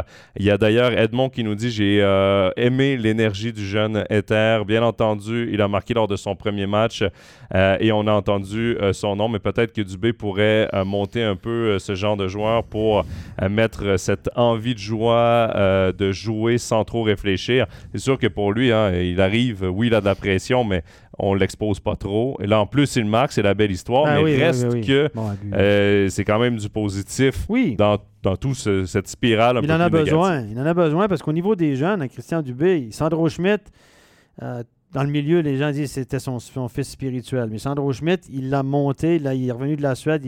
Il l'aime. Il fait, a fait, Sandro Schmidt fait beaucoup de petites choses justes. C'est pas un grand talent. Ça reste un gars de rôle. Hein, c'est pas un gars, euh, un grand naturel sens du jeu, grand naturel patinage, mais il fait tout assez bien. Et Dubé l'a toujours bien entouré. Donc, quand tu aimes un joueur, tu sais quoi que ça, ça prend ça pour lancer une carrière. Et puis par contre, euh, avec Gaétan Jobin, après, Gaétan Jobin travaille peut-être pas assez selon, ce que, selon certains critères, selon certaines personnes, mais Gaétan Jobin reste un talent. C'est pas un gars que tu dois gérer comme Chandro Schmidt. Tu dois pas t'attendre. Donc, il n'offrira pas de contrat, donc c'est mort pour Christian Jobin, euh, Gaétan Jobin à, à, à, Fribourg. David Ebicher, combat de coq. Glauser est parti. Glauser est parti sous l'air du B, ça n'a pas marché. David Ebicher, pas marché non plus. Ah, avec Dubé, ouais, il travaille pas assez, c'est pas si bon que ça, machin, machin. David Ebicher est le jeune, il est, c'est le deuxième défenseur le plus utilisé, euh, deuxième ou troisième défenseur le plus utilisé à Purcellville, plus de 20 minutes par match. Il fait une superbe saison. Son talent, on le savait. Après ça, Dubé n'aimait pas peut-être son comportement. Il y a un côté très sûr de lui. Hein. C'est comme ça mhm. qu'on les élève aussi à Fribourg. Hein. Et puis, voilà, puis ça n'a pas marché. Donc, parti. Gaétan Jobin, parti. Euh, Ludovic Weber, on ne l'a pas signé parce qu'on avait donné beaucoup d'argent à Berra. Donc, il y a beaucoup d'exemples où, ben, pour les jeunes du cru, de Fribourg, parce que les, les Motet et compagnie, l'ancienne garde, les, les, purs fribourgeois, pas lui qui les a intégrés. À part Sandro Schmidt, je me trompe, ou bien peut-être des gens peuvent nous aider. Est-ce qu'il y en a un autre du cru que Christian Dubé a pris, a dit Moi, je vais te faire de, de toi, à part Sandro Schmidt? Non, ça, ça, a coincé avec beaucoup de joueurs. Alors, j'espère que pour, pour euh, le jeune Ether, ce ne sera pas ça. C'est trop tôt pour se prononcer. Kevin Ether, à mon avis, moi je l'ai vu jouer aussi, c'est pas un talent pur, mais s'il fait les choses juste comme Sandro Schmidt, il est assez costaud. Samedi, j'ai fait une analyse sur lui euh, après le deuxième tiers. Comportement défensif, tip-top en zone de défense. Euh, et, il, est, il, a été très bon sans la rondelle. Et s'il fait ça avec son gabarit, puis il amène d'énergie, ben, Christian Dubé va l'aimer. Mais il ne faut pas vous attendre que c'est un Julien Sprunger. Ça va être un joueur de rôle de troisième, quatrième bloc peut-être qu'il va exploser, mais je ne le vois pas comme un talent. C'est comme Sandro Schmidt. Mais il y a beaucoup d'entraîneurs aussi qui, tombent en amour avec ce joueur de joueur. Hein. Je moi, je connais un paquet d'entraîneurs qui disent Ah, lui, il est bon, il, a de l'énergie, il fait ce que je dis. Parce que les coachs aiment les, les joueurs qui jouent juste défensivement puis qui font, qui appliquent le système à la lettre. Les bons disciples, les bons, les bons apôtres, ils les adorent. Mais à un moment donné, ils ont beaucoup de peine à gérer les joueurs de talent. Est-ce que ce ne serait pas le cas un peu de Christian Dubé, qui lui était un joueur de talent, qui prenait beaucoup de risques, qui était un fancy player, etc. Mais il a de la peine avec Grétan Jobin, qui est un joueur un peu comme lui. Je ne comprends pas Jobin, Dubé. Dubé, c'est un super joueur de hockey, très talentueux, extraordinaire. Voilà. Mais dans le style de jeu, c'est un peu le même genre de gars. Sniper, joueur offensif, etc. David Ebicher est un défenseur offensif. Ça n'a pas marché non plus. Glauser, ça n'a pas marché. Glauser, parle-y pas de revenir à Fribourg pour l'instant. Tant que Dubé est là, il est parti fâché avec lui, etc. Donc, c'est. Est-ce que Christian Dubé a un souci avec ses joueurs un petit peu imaginatifs, un petit peu. Euh, j'en sais rien. J'essaie de comprendre un peu pourquoi ça a marché dans certains cas, pourquoi ça n'a pas marché dans d'autres cas. Au lieu. Moi, je pense que David Ebichard, c'est une grosse erreur. Glauser aussi, avec le recul. Glauser, bon, cette année, il est revenu, il était blessé, il ne joue pas forcément du gros hockey, mais l'année passée, il commençait à flirter avec l'équipe nationale. Il y, a, il y, a, quand même des petites questions à se poser dans le, la gestion de ces jeunes. Il n'y a pas énormément de talents qui viennent du côté de Fribourg dans le mouvement junior. J'ai vu jouer junior élite, etc. Euh, c'est hyper compliqué. On parlait du jeune Despont là, qui a joué un peu à Fribourg-Gotteron, mais qui a surtout joué à Cloton. Il ne veut pas revenir. On, parle de, on parle de Louis Robin aussi. Euh, Louis Robin, c'est un bon joueur de hockey, mais c'est un tout petit gabarit. Euh, joueur moyen dans le junior au Canada, pas mal. Ben, écoute, on l'a vu au Mondial M20. Et... Correct. Oui. Il est exactement, il est correct, mais à un moment donné, le gabarit le rattrape aussi. L'année prochaine, ça va en Liga, pour moi, ça va être un peu compliqué pour lui. Il va peut-être besoin d'avoir une saison de transition. Il, est, appartient toujours à Zug. Donc, euh, après ça, on veut, est-ce qu'on veut faire passer la pilule en la signota? Il y en a un qui revient aussi de la, Suède, là, son nom m'échappe, j'ai quand même un petit droitier. Bon, on a Nicolas ici. Nicolas. Nicolas revient pas mal. Nicolas, je ne sais pas comment il a évolué, mais c'est un, bon joueur. Lui, il a un certain talent, je pense. Pas le même genre de joueur que Kevin Etter. Mais là, il veut, ce qu'il ne veut pas montrer en, intégrant Ether, qu'il l'a mis d'ailleurs sur un bloc plus intéressant le deuxième match parce qu'il a marqué vendredi. Est-ce qu'on veut dire, ah, regardez, j'intègre des jeunes? C'est tout un. bref, on, est, on a fait long sur Fribourg-Gotteron. Puis tout ça pour dire que. Pas si mal que ça, ils peuvent être en playoff. non, mais c'est fou, hein, Fribourg, c'est comme ça. Voilà. Donc, est-ce que, est que Lausanne changerait de place avec Fribourg? Oh! Ils aimeraient qu'on ait ce genre de discussion. La, misère, on entend que la misère et les, remises en question sont toutes relatives. Ouais. On va mettre ça en perspective. Non, mais ça reste une course, euh, on le rappelle, course au playoff intéressante parce que Fribourg n'est qu'à 4 points devant euh, Zug et ils ont un match de plus de jouer. Donc, euh, une semaine importante. Demain, c'est Lugano. Déplacement à Lugano pour les hommes de Christian Dubé. Donc, euh, ce sera un match. Euh, tous les matchs vont être importants pour Fribourg-Gotteron d'ici la fin de la saison. À voir maintenant euh, de quelle façon ils réussiront. Il y a deux équipes pour qui les matchs sont moins importants au niveau du résultat, parce qu'il y a moins d'enjeux. C'est Ajoie et peut-être Genève. Ouais. Genève, évidemment, ils doivent continuer de faire des points pour finir premier, on s'entend, mais un ou deux, voilà, c'est pas dramatique. Je veux dire, ils jouent pas leur, leur vie ou leur saison ne sera pas complète. le figure-out de la saison ne sera pas complètement différent euh, suivant les résultats. Bon, Steph, on va avancer. Tu l'as dit, on a fait long sur Fribourg-Gotteron. Maintenant, on va parler euh, de Bienne. Steph, le HC Bienne qui connaît des moments euh, plus difficiles, mais ça a été un peu le cas toute la saison. Ils ont eu des séquences de défaites. Ils ont toujours réussi à bien se relever. Et euh, peut-être que la victoire de samedi contre euh, Ajoie sera le moment déclencheur pour une autre séquence victorieuse à voir. Mais encore là, les gardiens vont faire vont faire discuter d'ici la fin de la saison parce que Joran Van Pottelberg est de retour. On a Seteri en santé. On a Ritz comme troisième. Évidemment, lorsqu'on fait jouer Seteri, ça nous enlève un, Ouais. un patineur, un sixième étranger devant. Mais quand même, contre Ajoie, même si c'était pas la meilleure machine euh, offensive de la ligue, blanchissage, il donne encore raison à son entraîneur de l'utiliser. Exact, exact. Euh, je- je- je- je- moi, bien, euh, même quand ça va mal, ça va bien. Je le dis souvent, on est dans une donne positive depuis le début de l'année, etc. Là, une période difficile, mais quand même, on reste quand même positif dans la période difficile. Et euh, là, les gardiens, comme tu dis, reviennent en santé. Une gestion à faire. Ouais.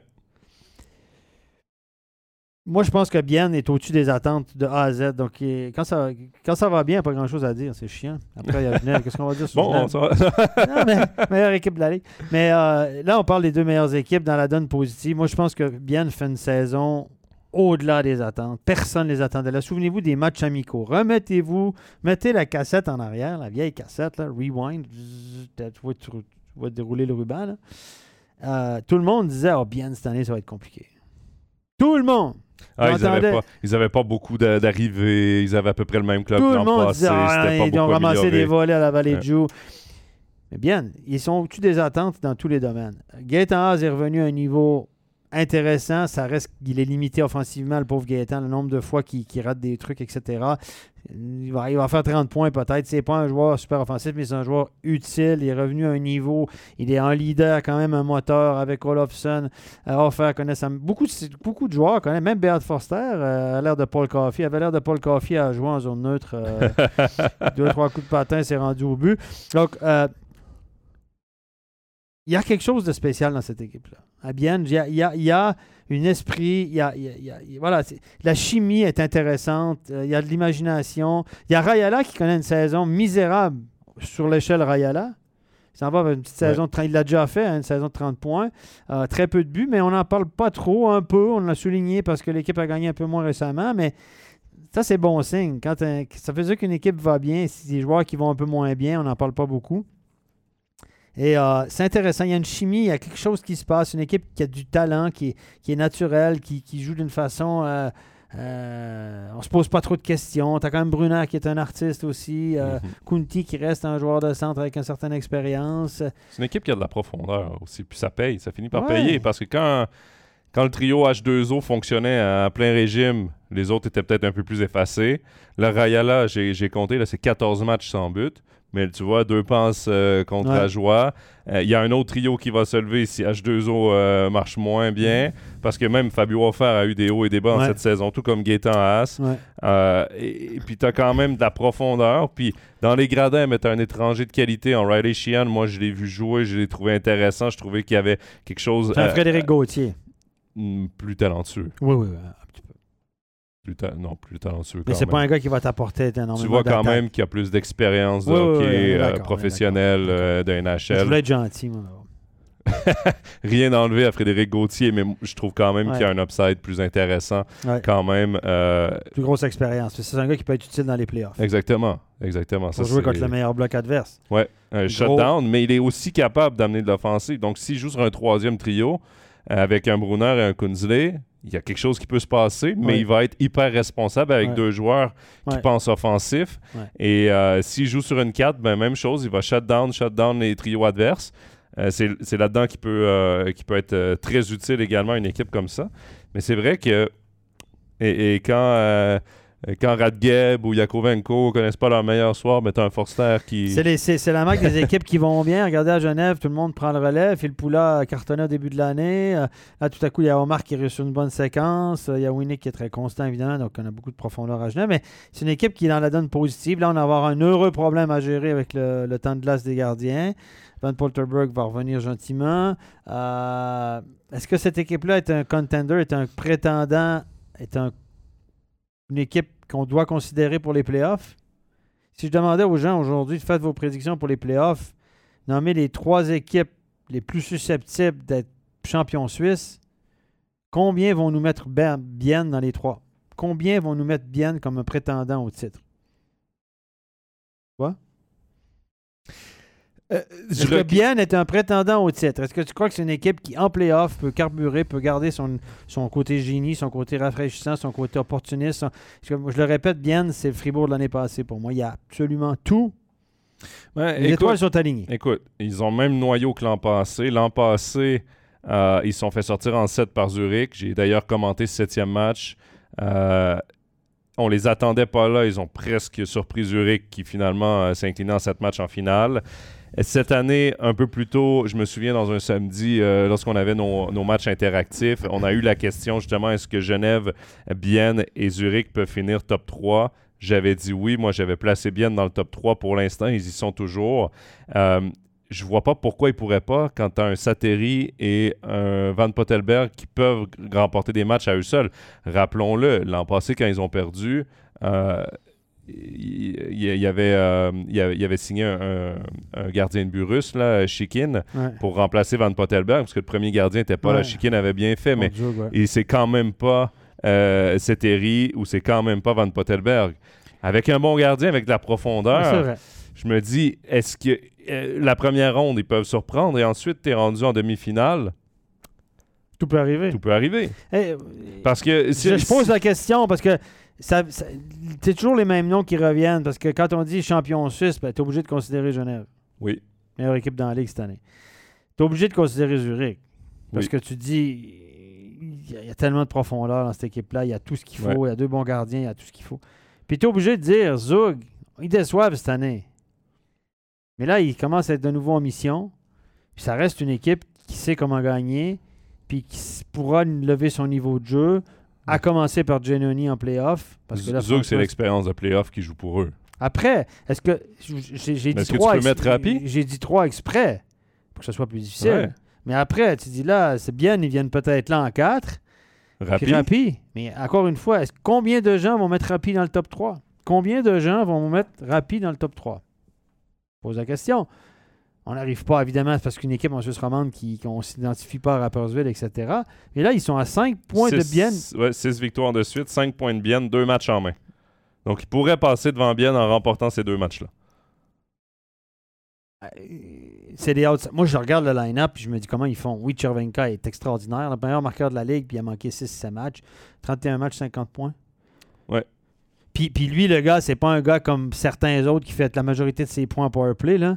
Lui, c'est à 5, sur ses 50 points, je pense qu'il y en a 18 en PP, 32. à- Donc, il a un point par match à 5 contre 5. Un point par match à 5 contre 5. Incroyable. La majorité des gars dans cette ligue qui font un point par match le font, font une 40 à 50% de leurs points en powerplay. Des spécialistes, je pense à Artikainen, je pense à Omark. Et il y en a plusieurs d'autres. À Fribourg, on a beaucoup de gars aussi qui font énormément de points en powerplay, des Gunderson, etc. Mais des attaquants aussi, on l'a dit à Fribourg cette année, à 5 contre 5, ils ne marquent pas beaucoup, mais c'est une powerplay extraordinaire, comme d'hab. Et, lui, c'est un point par match à 5 contre 5. Ça, ça veut dire que si tu enlevais sur 50 matchs, 52 matchs, tous ses points en powerplay, il serait peut-être le meilleur marqueur de la ligue encore. Incroyable. Attention là, attention. Et ça, ça, ça, c'est quelque chose pour moi. Ouais. J'enlève pas les, les, les points powerplay, ça reste des points, c'est important, puis tu as besoin de spécialistes, etc.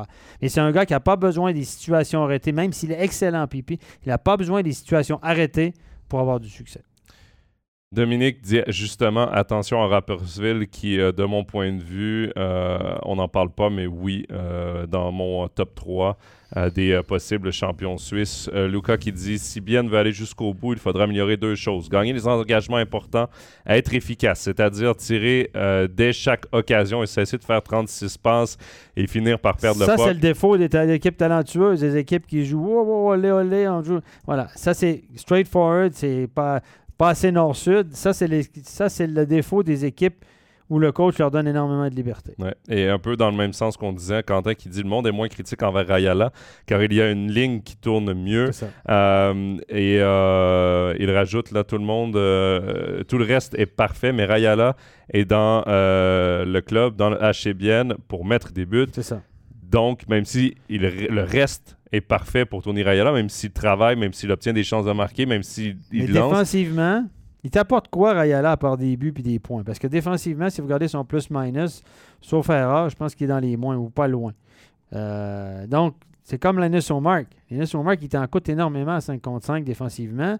Mais si tu fais 60 points, puis si tu fais marcher ton power play à 28 puis s'il met des pucks sur la palette Artikainen, mais t'es prêt, es prêt à te dire bon, écoute, il en 5 contre 5 qui m'en coûte, mais à la fin de l'année, il des gars qui en font 50-60 points dans cette ligue-là. Il m'amène quand même de l'offensive. Mhm. Donc, mais Rayala, il n'y a même pas la moitié de l'offensive de, de, On marque, par exemple. Puis défensivement, Rayala, tu le vois pas, il ne bloque pas de shoot, etc. Donc, ces gars-là, s'ils ne marquent pas de but, ben, tu te poses des questions. C'est des joueurs unidimensionnels qu'on appelle. Hein? C'est un mot savant, ça, ça, fait bien dire ça. C'est un unidimensionnel. il connaît le hockey, lui? tu nous sors des grands mots pour euh, ça lundi. Euh, euh, Steph, on a, on a, évidemment parlé de Rappersville et Dominique nous dit de plus en plus de, de, plus en plus de réponses demain après le GSHC Rappersville. D'ailleurs, c'est on, va, on va justement parler de, de Genève Servette. C'est la meilleure équipe de la Ligue depuis le début de la saison. Euh, cinq victoires consécutives pour Genève Servette. Euh, donc, tout semble rouler, même si les bonnes équipes, on va toujours pointer du doigt parfois la façon. Euh, c'est une équipe qui a beaucoup de talent. C'est pas toujours parfait les matchs. Cloton a bien vendu chèrement sa peau samedi. Mais Genève qui réussit quand même à l'emporter 3-1. On en attend, on dirait toujours beaucoup plus de cette équipe-là, euh, surtout depuis euh, la petite séquence un peu négative qu'ils ont connue. Gagnent des matchs, réussissent à obtenir les points, mais on dirait toujours qu'on on est sur notre fin. On aimerait euh, un rouleau compresseur Genève Servette. Pour l'instant, ce n'est pas le cas, mais reste que c'est pas comment, c'est combien. Et Genève, depuis le début de la saison, combien, ça de long. Ouais, juste revenir, j'ai vu que sur le chat, il y a fait Lucas Faton qui nous dit que que, Rayala fait le job défensivement, euh, qu'il gagne des duels, etc.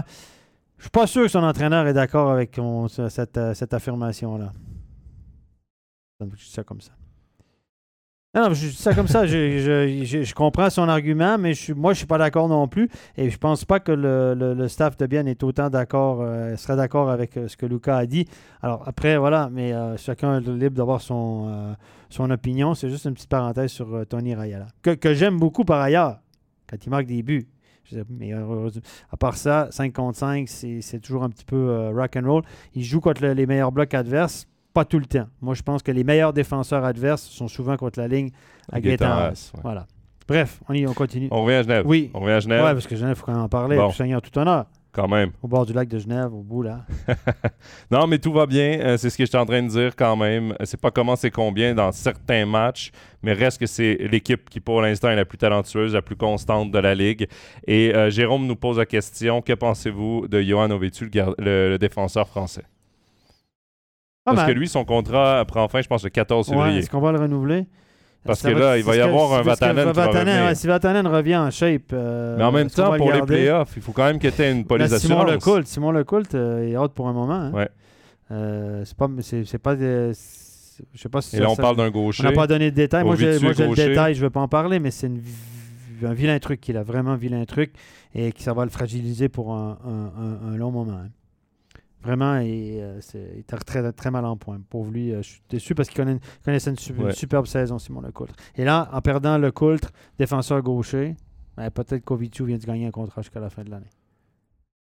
Et ça reste une police d'assurance pour les playoffs. Oui, parce oui, qu'il y a beaucoup, de beaucoup de l'expérience. profondeur, d'expérience, beaucoup de profondeur en attaque et en défense, mais reste que quand euh, les playoffs commencent, si tu un blessé, euh, Ah oui, bah, et là, ça, le vois, gars, faut que tu au- tentes pour aller à la guerre. en et playoff, au hein. lieu d'amener un nouveau joueur pour les playoffs en police d'assurance, ben, tu as déjà un gars qui connaît bien l'équipe, qui est dans l'équipe depuis un moment. Euh, donc, il peut prendre le relais quand, il- quand Yann Cadieux va en avoir besoin. Moi, je serais pas surpris qu'on le prolonge après. Moi, je pense qu'on va le prolonger. Écoute, je suis pas dans le secret des dieux. J'ai pas en sérieux, j'ai pas d'infos là-dessus. Mais moi, je pense qu'on va le garder. Après, le gars, le gars sera pas très gourmand. Parce que le gars, il a, le- il a, il a- vraiment beaucoup d'options? C'est toujours la même chose. hein. Qui a le pouvoir dans la négociation? Est-ce qu'Ovitu, je veux dire, moi, je veux rester, je veux rester. Si tu dis ça au GM, à chaque fois que tu dis je veux rester, ça baisse de 10 000 ou de 20 000. Hein? À chaque phrase que tu dis Ouais. que tu veux rester, donc 10 000 de moins. 10 000 de moins. Voilà. Non, mais c'est comme ça la négociation. Donc, il n'a pas beaucoup d'options. Puis peut-être qu'Ovitu dit Moi, je préfère, je reste pour aller, donnez-moi 40, 50 000 finir la saison. Je dis un chiffre comme ça. Puis il se dit Moi, je vais me gagner un contrat pour l'année prochaine. Parce que s'il connaît de gros playoffs, il y a peut-être trois équipes qui vont l'appeler. Ouais. Et puis là, il va pouvoir négocier un contrat d'étranger en, Ligue, en National League. C'est quand même de jolies sommes. Donc, euh, moi, je le garderais. Étant, de- étant donné aussi ce qui est arrivé à le Colt, moi, je le garderais. Voilà. Mais encore une fois, à, à Genève, c'est des heureux, c'est un, un heureux problème. Oui, évidemment, évidemment. Euh, et et d'ailleurs, je pense que Genève Servette va avoir hâte au retour, a déjà hâte depuis un moment, mais le retour de Vatanen va leur faire du bien également parce que Il avait un super début de saison en plus. il avait un super début de saison. Reste que Tom Ernest quitte la saison prochaine. C'est Vatanen qui va prendre le rôle de premier défenseur de cette équipe-là. Euh, Tom Ernest connaît pas sa meilleure saison non plus, même si... Non, moi aussi, sur l'échelle Tom Ernest, on se garde une. Exactement. Il reste quand même un des défenseurs dominants du championnat, soyons francs. Est-ce qu'il serait Mais- au début d'un léger déclin? Ou est-ce que sa tête est déjà rendue en Suède? Mais Alors- en plein championnat, alors qu'il était premier dans... C'est aussi. Ça aussi, mais t'as beau être le plus grand professionnel au monde.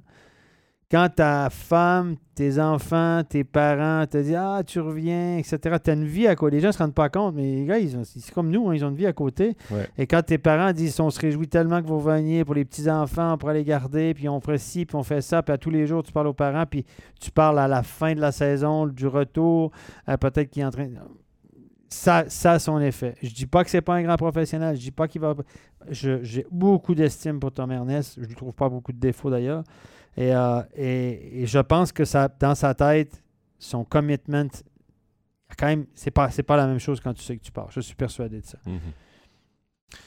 Il y a Dominique qui nous demande euh, concernant Genève, pensez-vous euh, que le surplus de confiance ne sera pas ce qui pourra les nuire? Car commencer les matchs avec 2-3 buts d'avance et gagner finalement, mais en se faisant remonter, ça commence à être récurrent pour Genève. On a des gros euh, débuts et ensuite on s'assoit un peu sur on est suffisant le reste du match. Est-ce que ce surplus de confiance peut leur nuire à long terme? Et là, on, peut- on, on doit parler de playoff. Ça, Parce c'est- qu'en playoff, il faut que tu joues 60 minutes. C'est le défaut des équipes talentueuses. Zurich a le même défaut. C'est que les gars, c'est des calculateurs. hein. Ils calculent vaut le tra- Les joueurs de talent, ils font rien pour rien. Puis le calcul vaut le travail dans leur tête. Ils sont malins. Mais c'est aussi des tricheurs quelque part. Les joueurs de talent, c'est des, c'est filous. Ouais, c'est bon, coach. Ouais, quand même. Non, mais c'est ça. Il faut que tu vives avec le, revers de ces artistes-là. Ils te font gagner des matchs, mais ils te font enrager des fois. Puis ils disent, mais les gars, ah ouais, mais arrête, c'est bon, de toute façon, regarde, on est premier. On va enclencher de la quatrième quand ce sera le temps, c'est pas grave, on va s'énerver. Il y a beaucoup d'expérience dans cette équipe. Il y a, il il y a un nombre incalculable de talentueux. Il y a, il y a, il y a, il y a beaucoup d'expérience. Et les gars, ils sont aussi en mode gestion. Vous croyez que Phil Poula, il a, entre guillemets, il a le faux cul, euh, les matchs le mardi soir, lui, contre euh, l'équipe est premier, il fait son job, etc. Il joue pas sa vie ce soir-là. Là. Tu sais, voilà, on marque. euh, les gars, oui, ils veulent faire des points. ils veulent tu sais, euh, Winnick, là, j'adore Winnick, un des joueurs qui a été le plus constant depuis, euh, depuis plusieurs années. Mais les gars, ils sont pas stupides non plus. Là. Le coach a beau lui dire à faire la danse du feu au, milieu du vestiaire. On dit Coach, non, t'as pas avec ça. là. C'est bon, on est premier, on gère. Ben évidemment, ben, ça fait que des soirs, c'est un petit peu moins concentré. Puis pour les fans, ça donne l'impression que Ah, les gars, ouais, ils se, ils se laissent. Non, ils se laissent pas aller. Ils gèrent. Ils gèrent. C'est, pas le moment de, de risquer un Ouais. entorse au genou ou se mettre la tête devant un puck. Sont pas, ça c'est l'expérience puis le talent. Puis c'est ce qui fait qu'ils sont premiers aussi, cette expérience. Mais il y a le revers de la médaille. Euh, il y a Elodie euh, qui, elle, nous dit qu'elle craint euh, plus au niveau des gardiens avec des clous, beaucoup de soucis physiques. D'ailleurs, il est importuné ce week-end encore une fois, une petite blessure. Hein? Et elle demande, d'après les bruits, on aurait trouvé un remplaçant pour Henrik Tomernes. si on a trouvé, si on a entendu le même genre de bruit, c'est sa question. Chantons. Euh, non, ben pour, pour euh, Tom Ernest pour la saison prochaine. On reviendra sur Chanton parce qu'il y a un débat là, dans le chat. Ouais, ouais, Chanton, Chanton pas, mais le. le...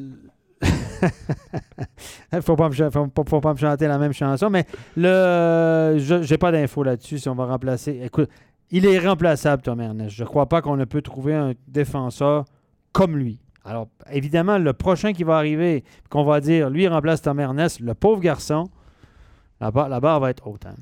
Alors là, Tom Ernest était unique en son genre. Après, on peut trouver des joueurs dans le même genre, oui. Mais euh, je ne sais pas si on l'a trouvé pour l'année prochaine. J'ai des bruits sur certains gars qui viennent, qui, seraient en contact, mais je, voilà, je sais pas.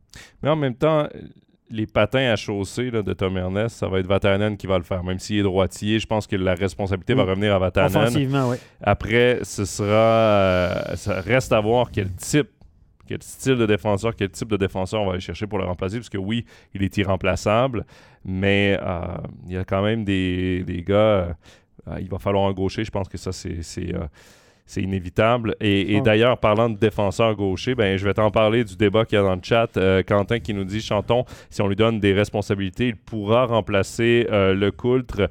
Euh, Kevin qui dit pas le même genre de défenseur selon moi. Tu mettras pas un Chanton sur ton power play, mais Chanton a un bon potentiel de développement. Ah, et Jérôme qui dit pourtant Chanton, lorsqu'il joue à la chaux de fond, joue en power play.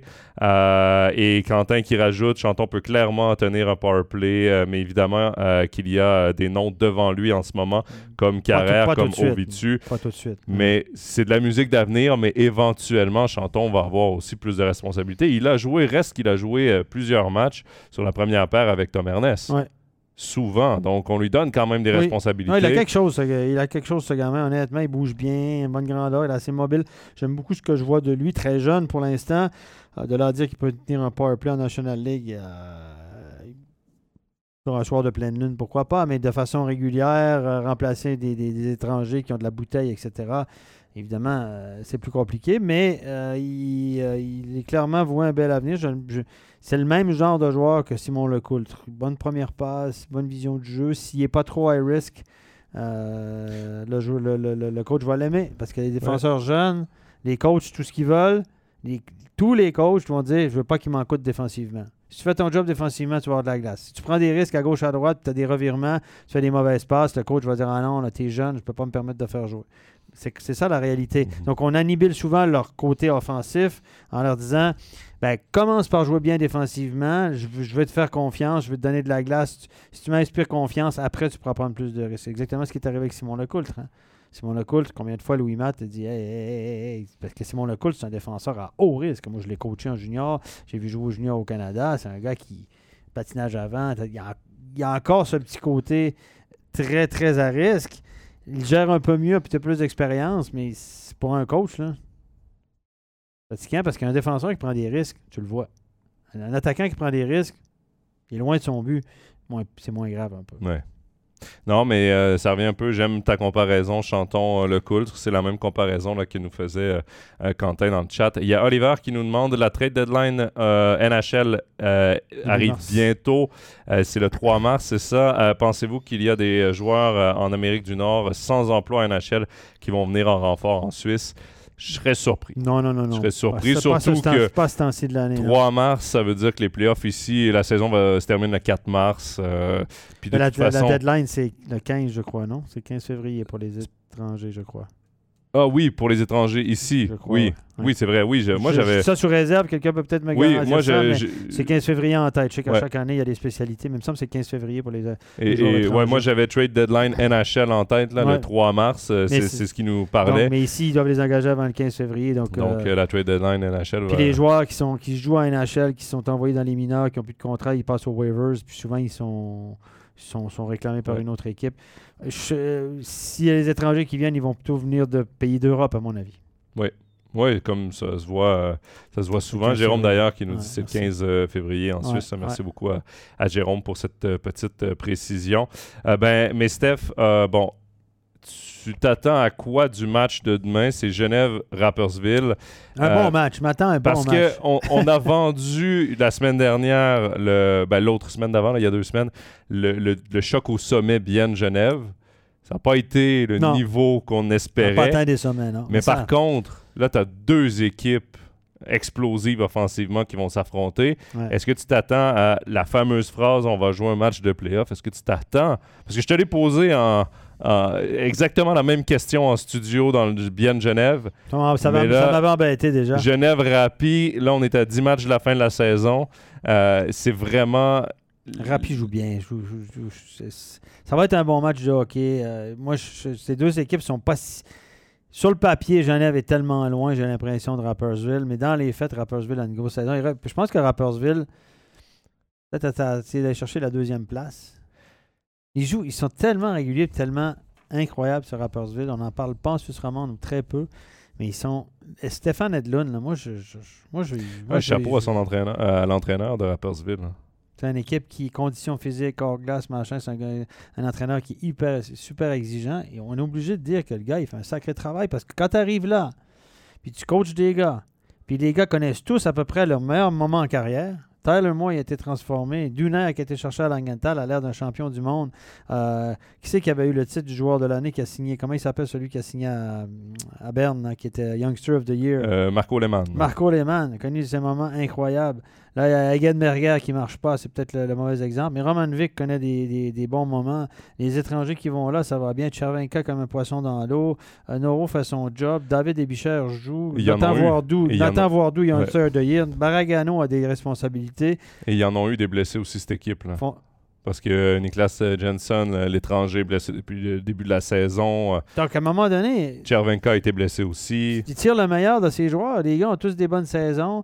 Euh, Nifler au but, c'est un joueur qu'on qu'on n'en parle pas. Le deuxième gardien, là, c'est- meilleur, meilleur, le deuxième gardien. Ouais. Et les gars, il y a un gardien numéro un average, bon, pas top, on s'entend, un gardien suisse. Puis deuxième, euh, nobody. Puis, Chris, sérieux, ils sont, ils sont, troisième au classement? Non, mais il y a quand même quelque chose qui se passe. Moi, je dis, je tire mon chapeau, là. Euh, directeur sportif aussi, euh, comme euh, l'ancien de, de Zug, là. euh, je l'ai rencontré, je vois la face. Ça, c'est, mon Alzheimer qui commence. Qui est l'ancien de.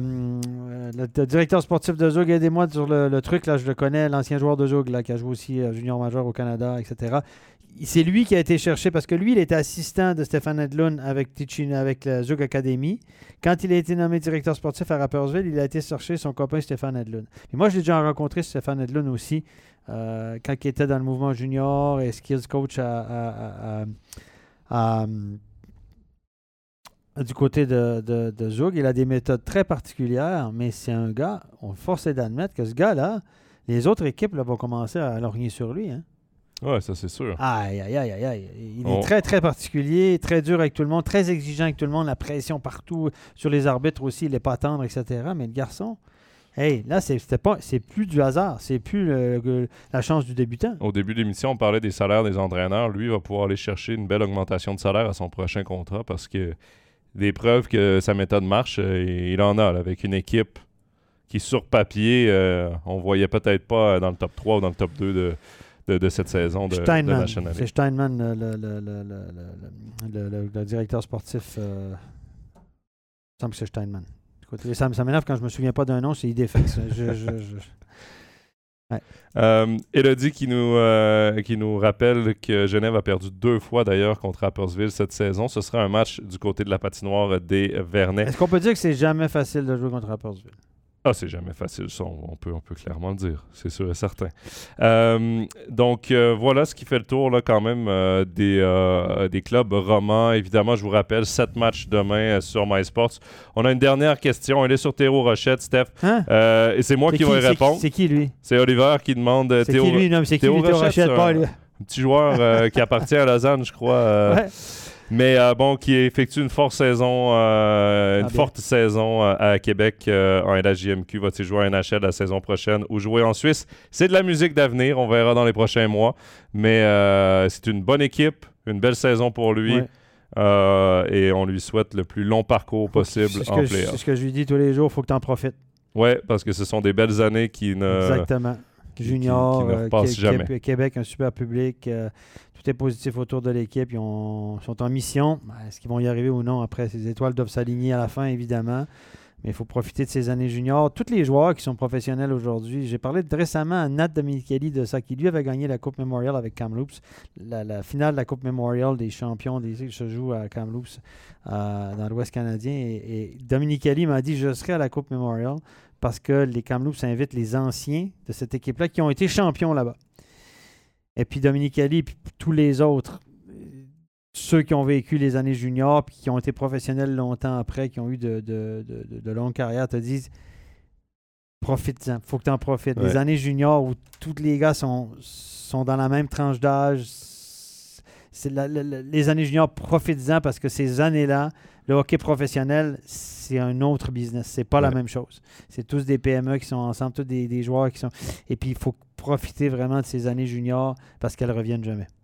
Et puis, c'est rare que tu joues dans une équipe qui, qui, qui, qui a, qui a une très, très bonne équipe, qui, gagne beaucoup de matchs, qui est premier au classement ou qui est dans les meilleurs. C'est- pas souvent où tu as une possibilité éventuelle de devenir champion, où tu es un contender pour être champion. Ça arrive pas si souvent que ça dans une carrière. Non, non.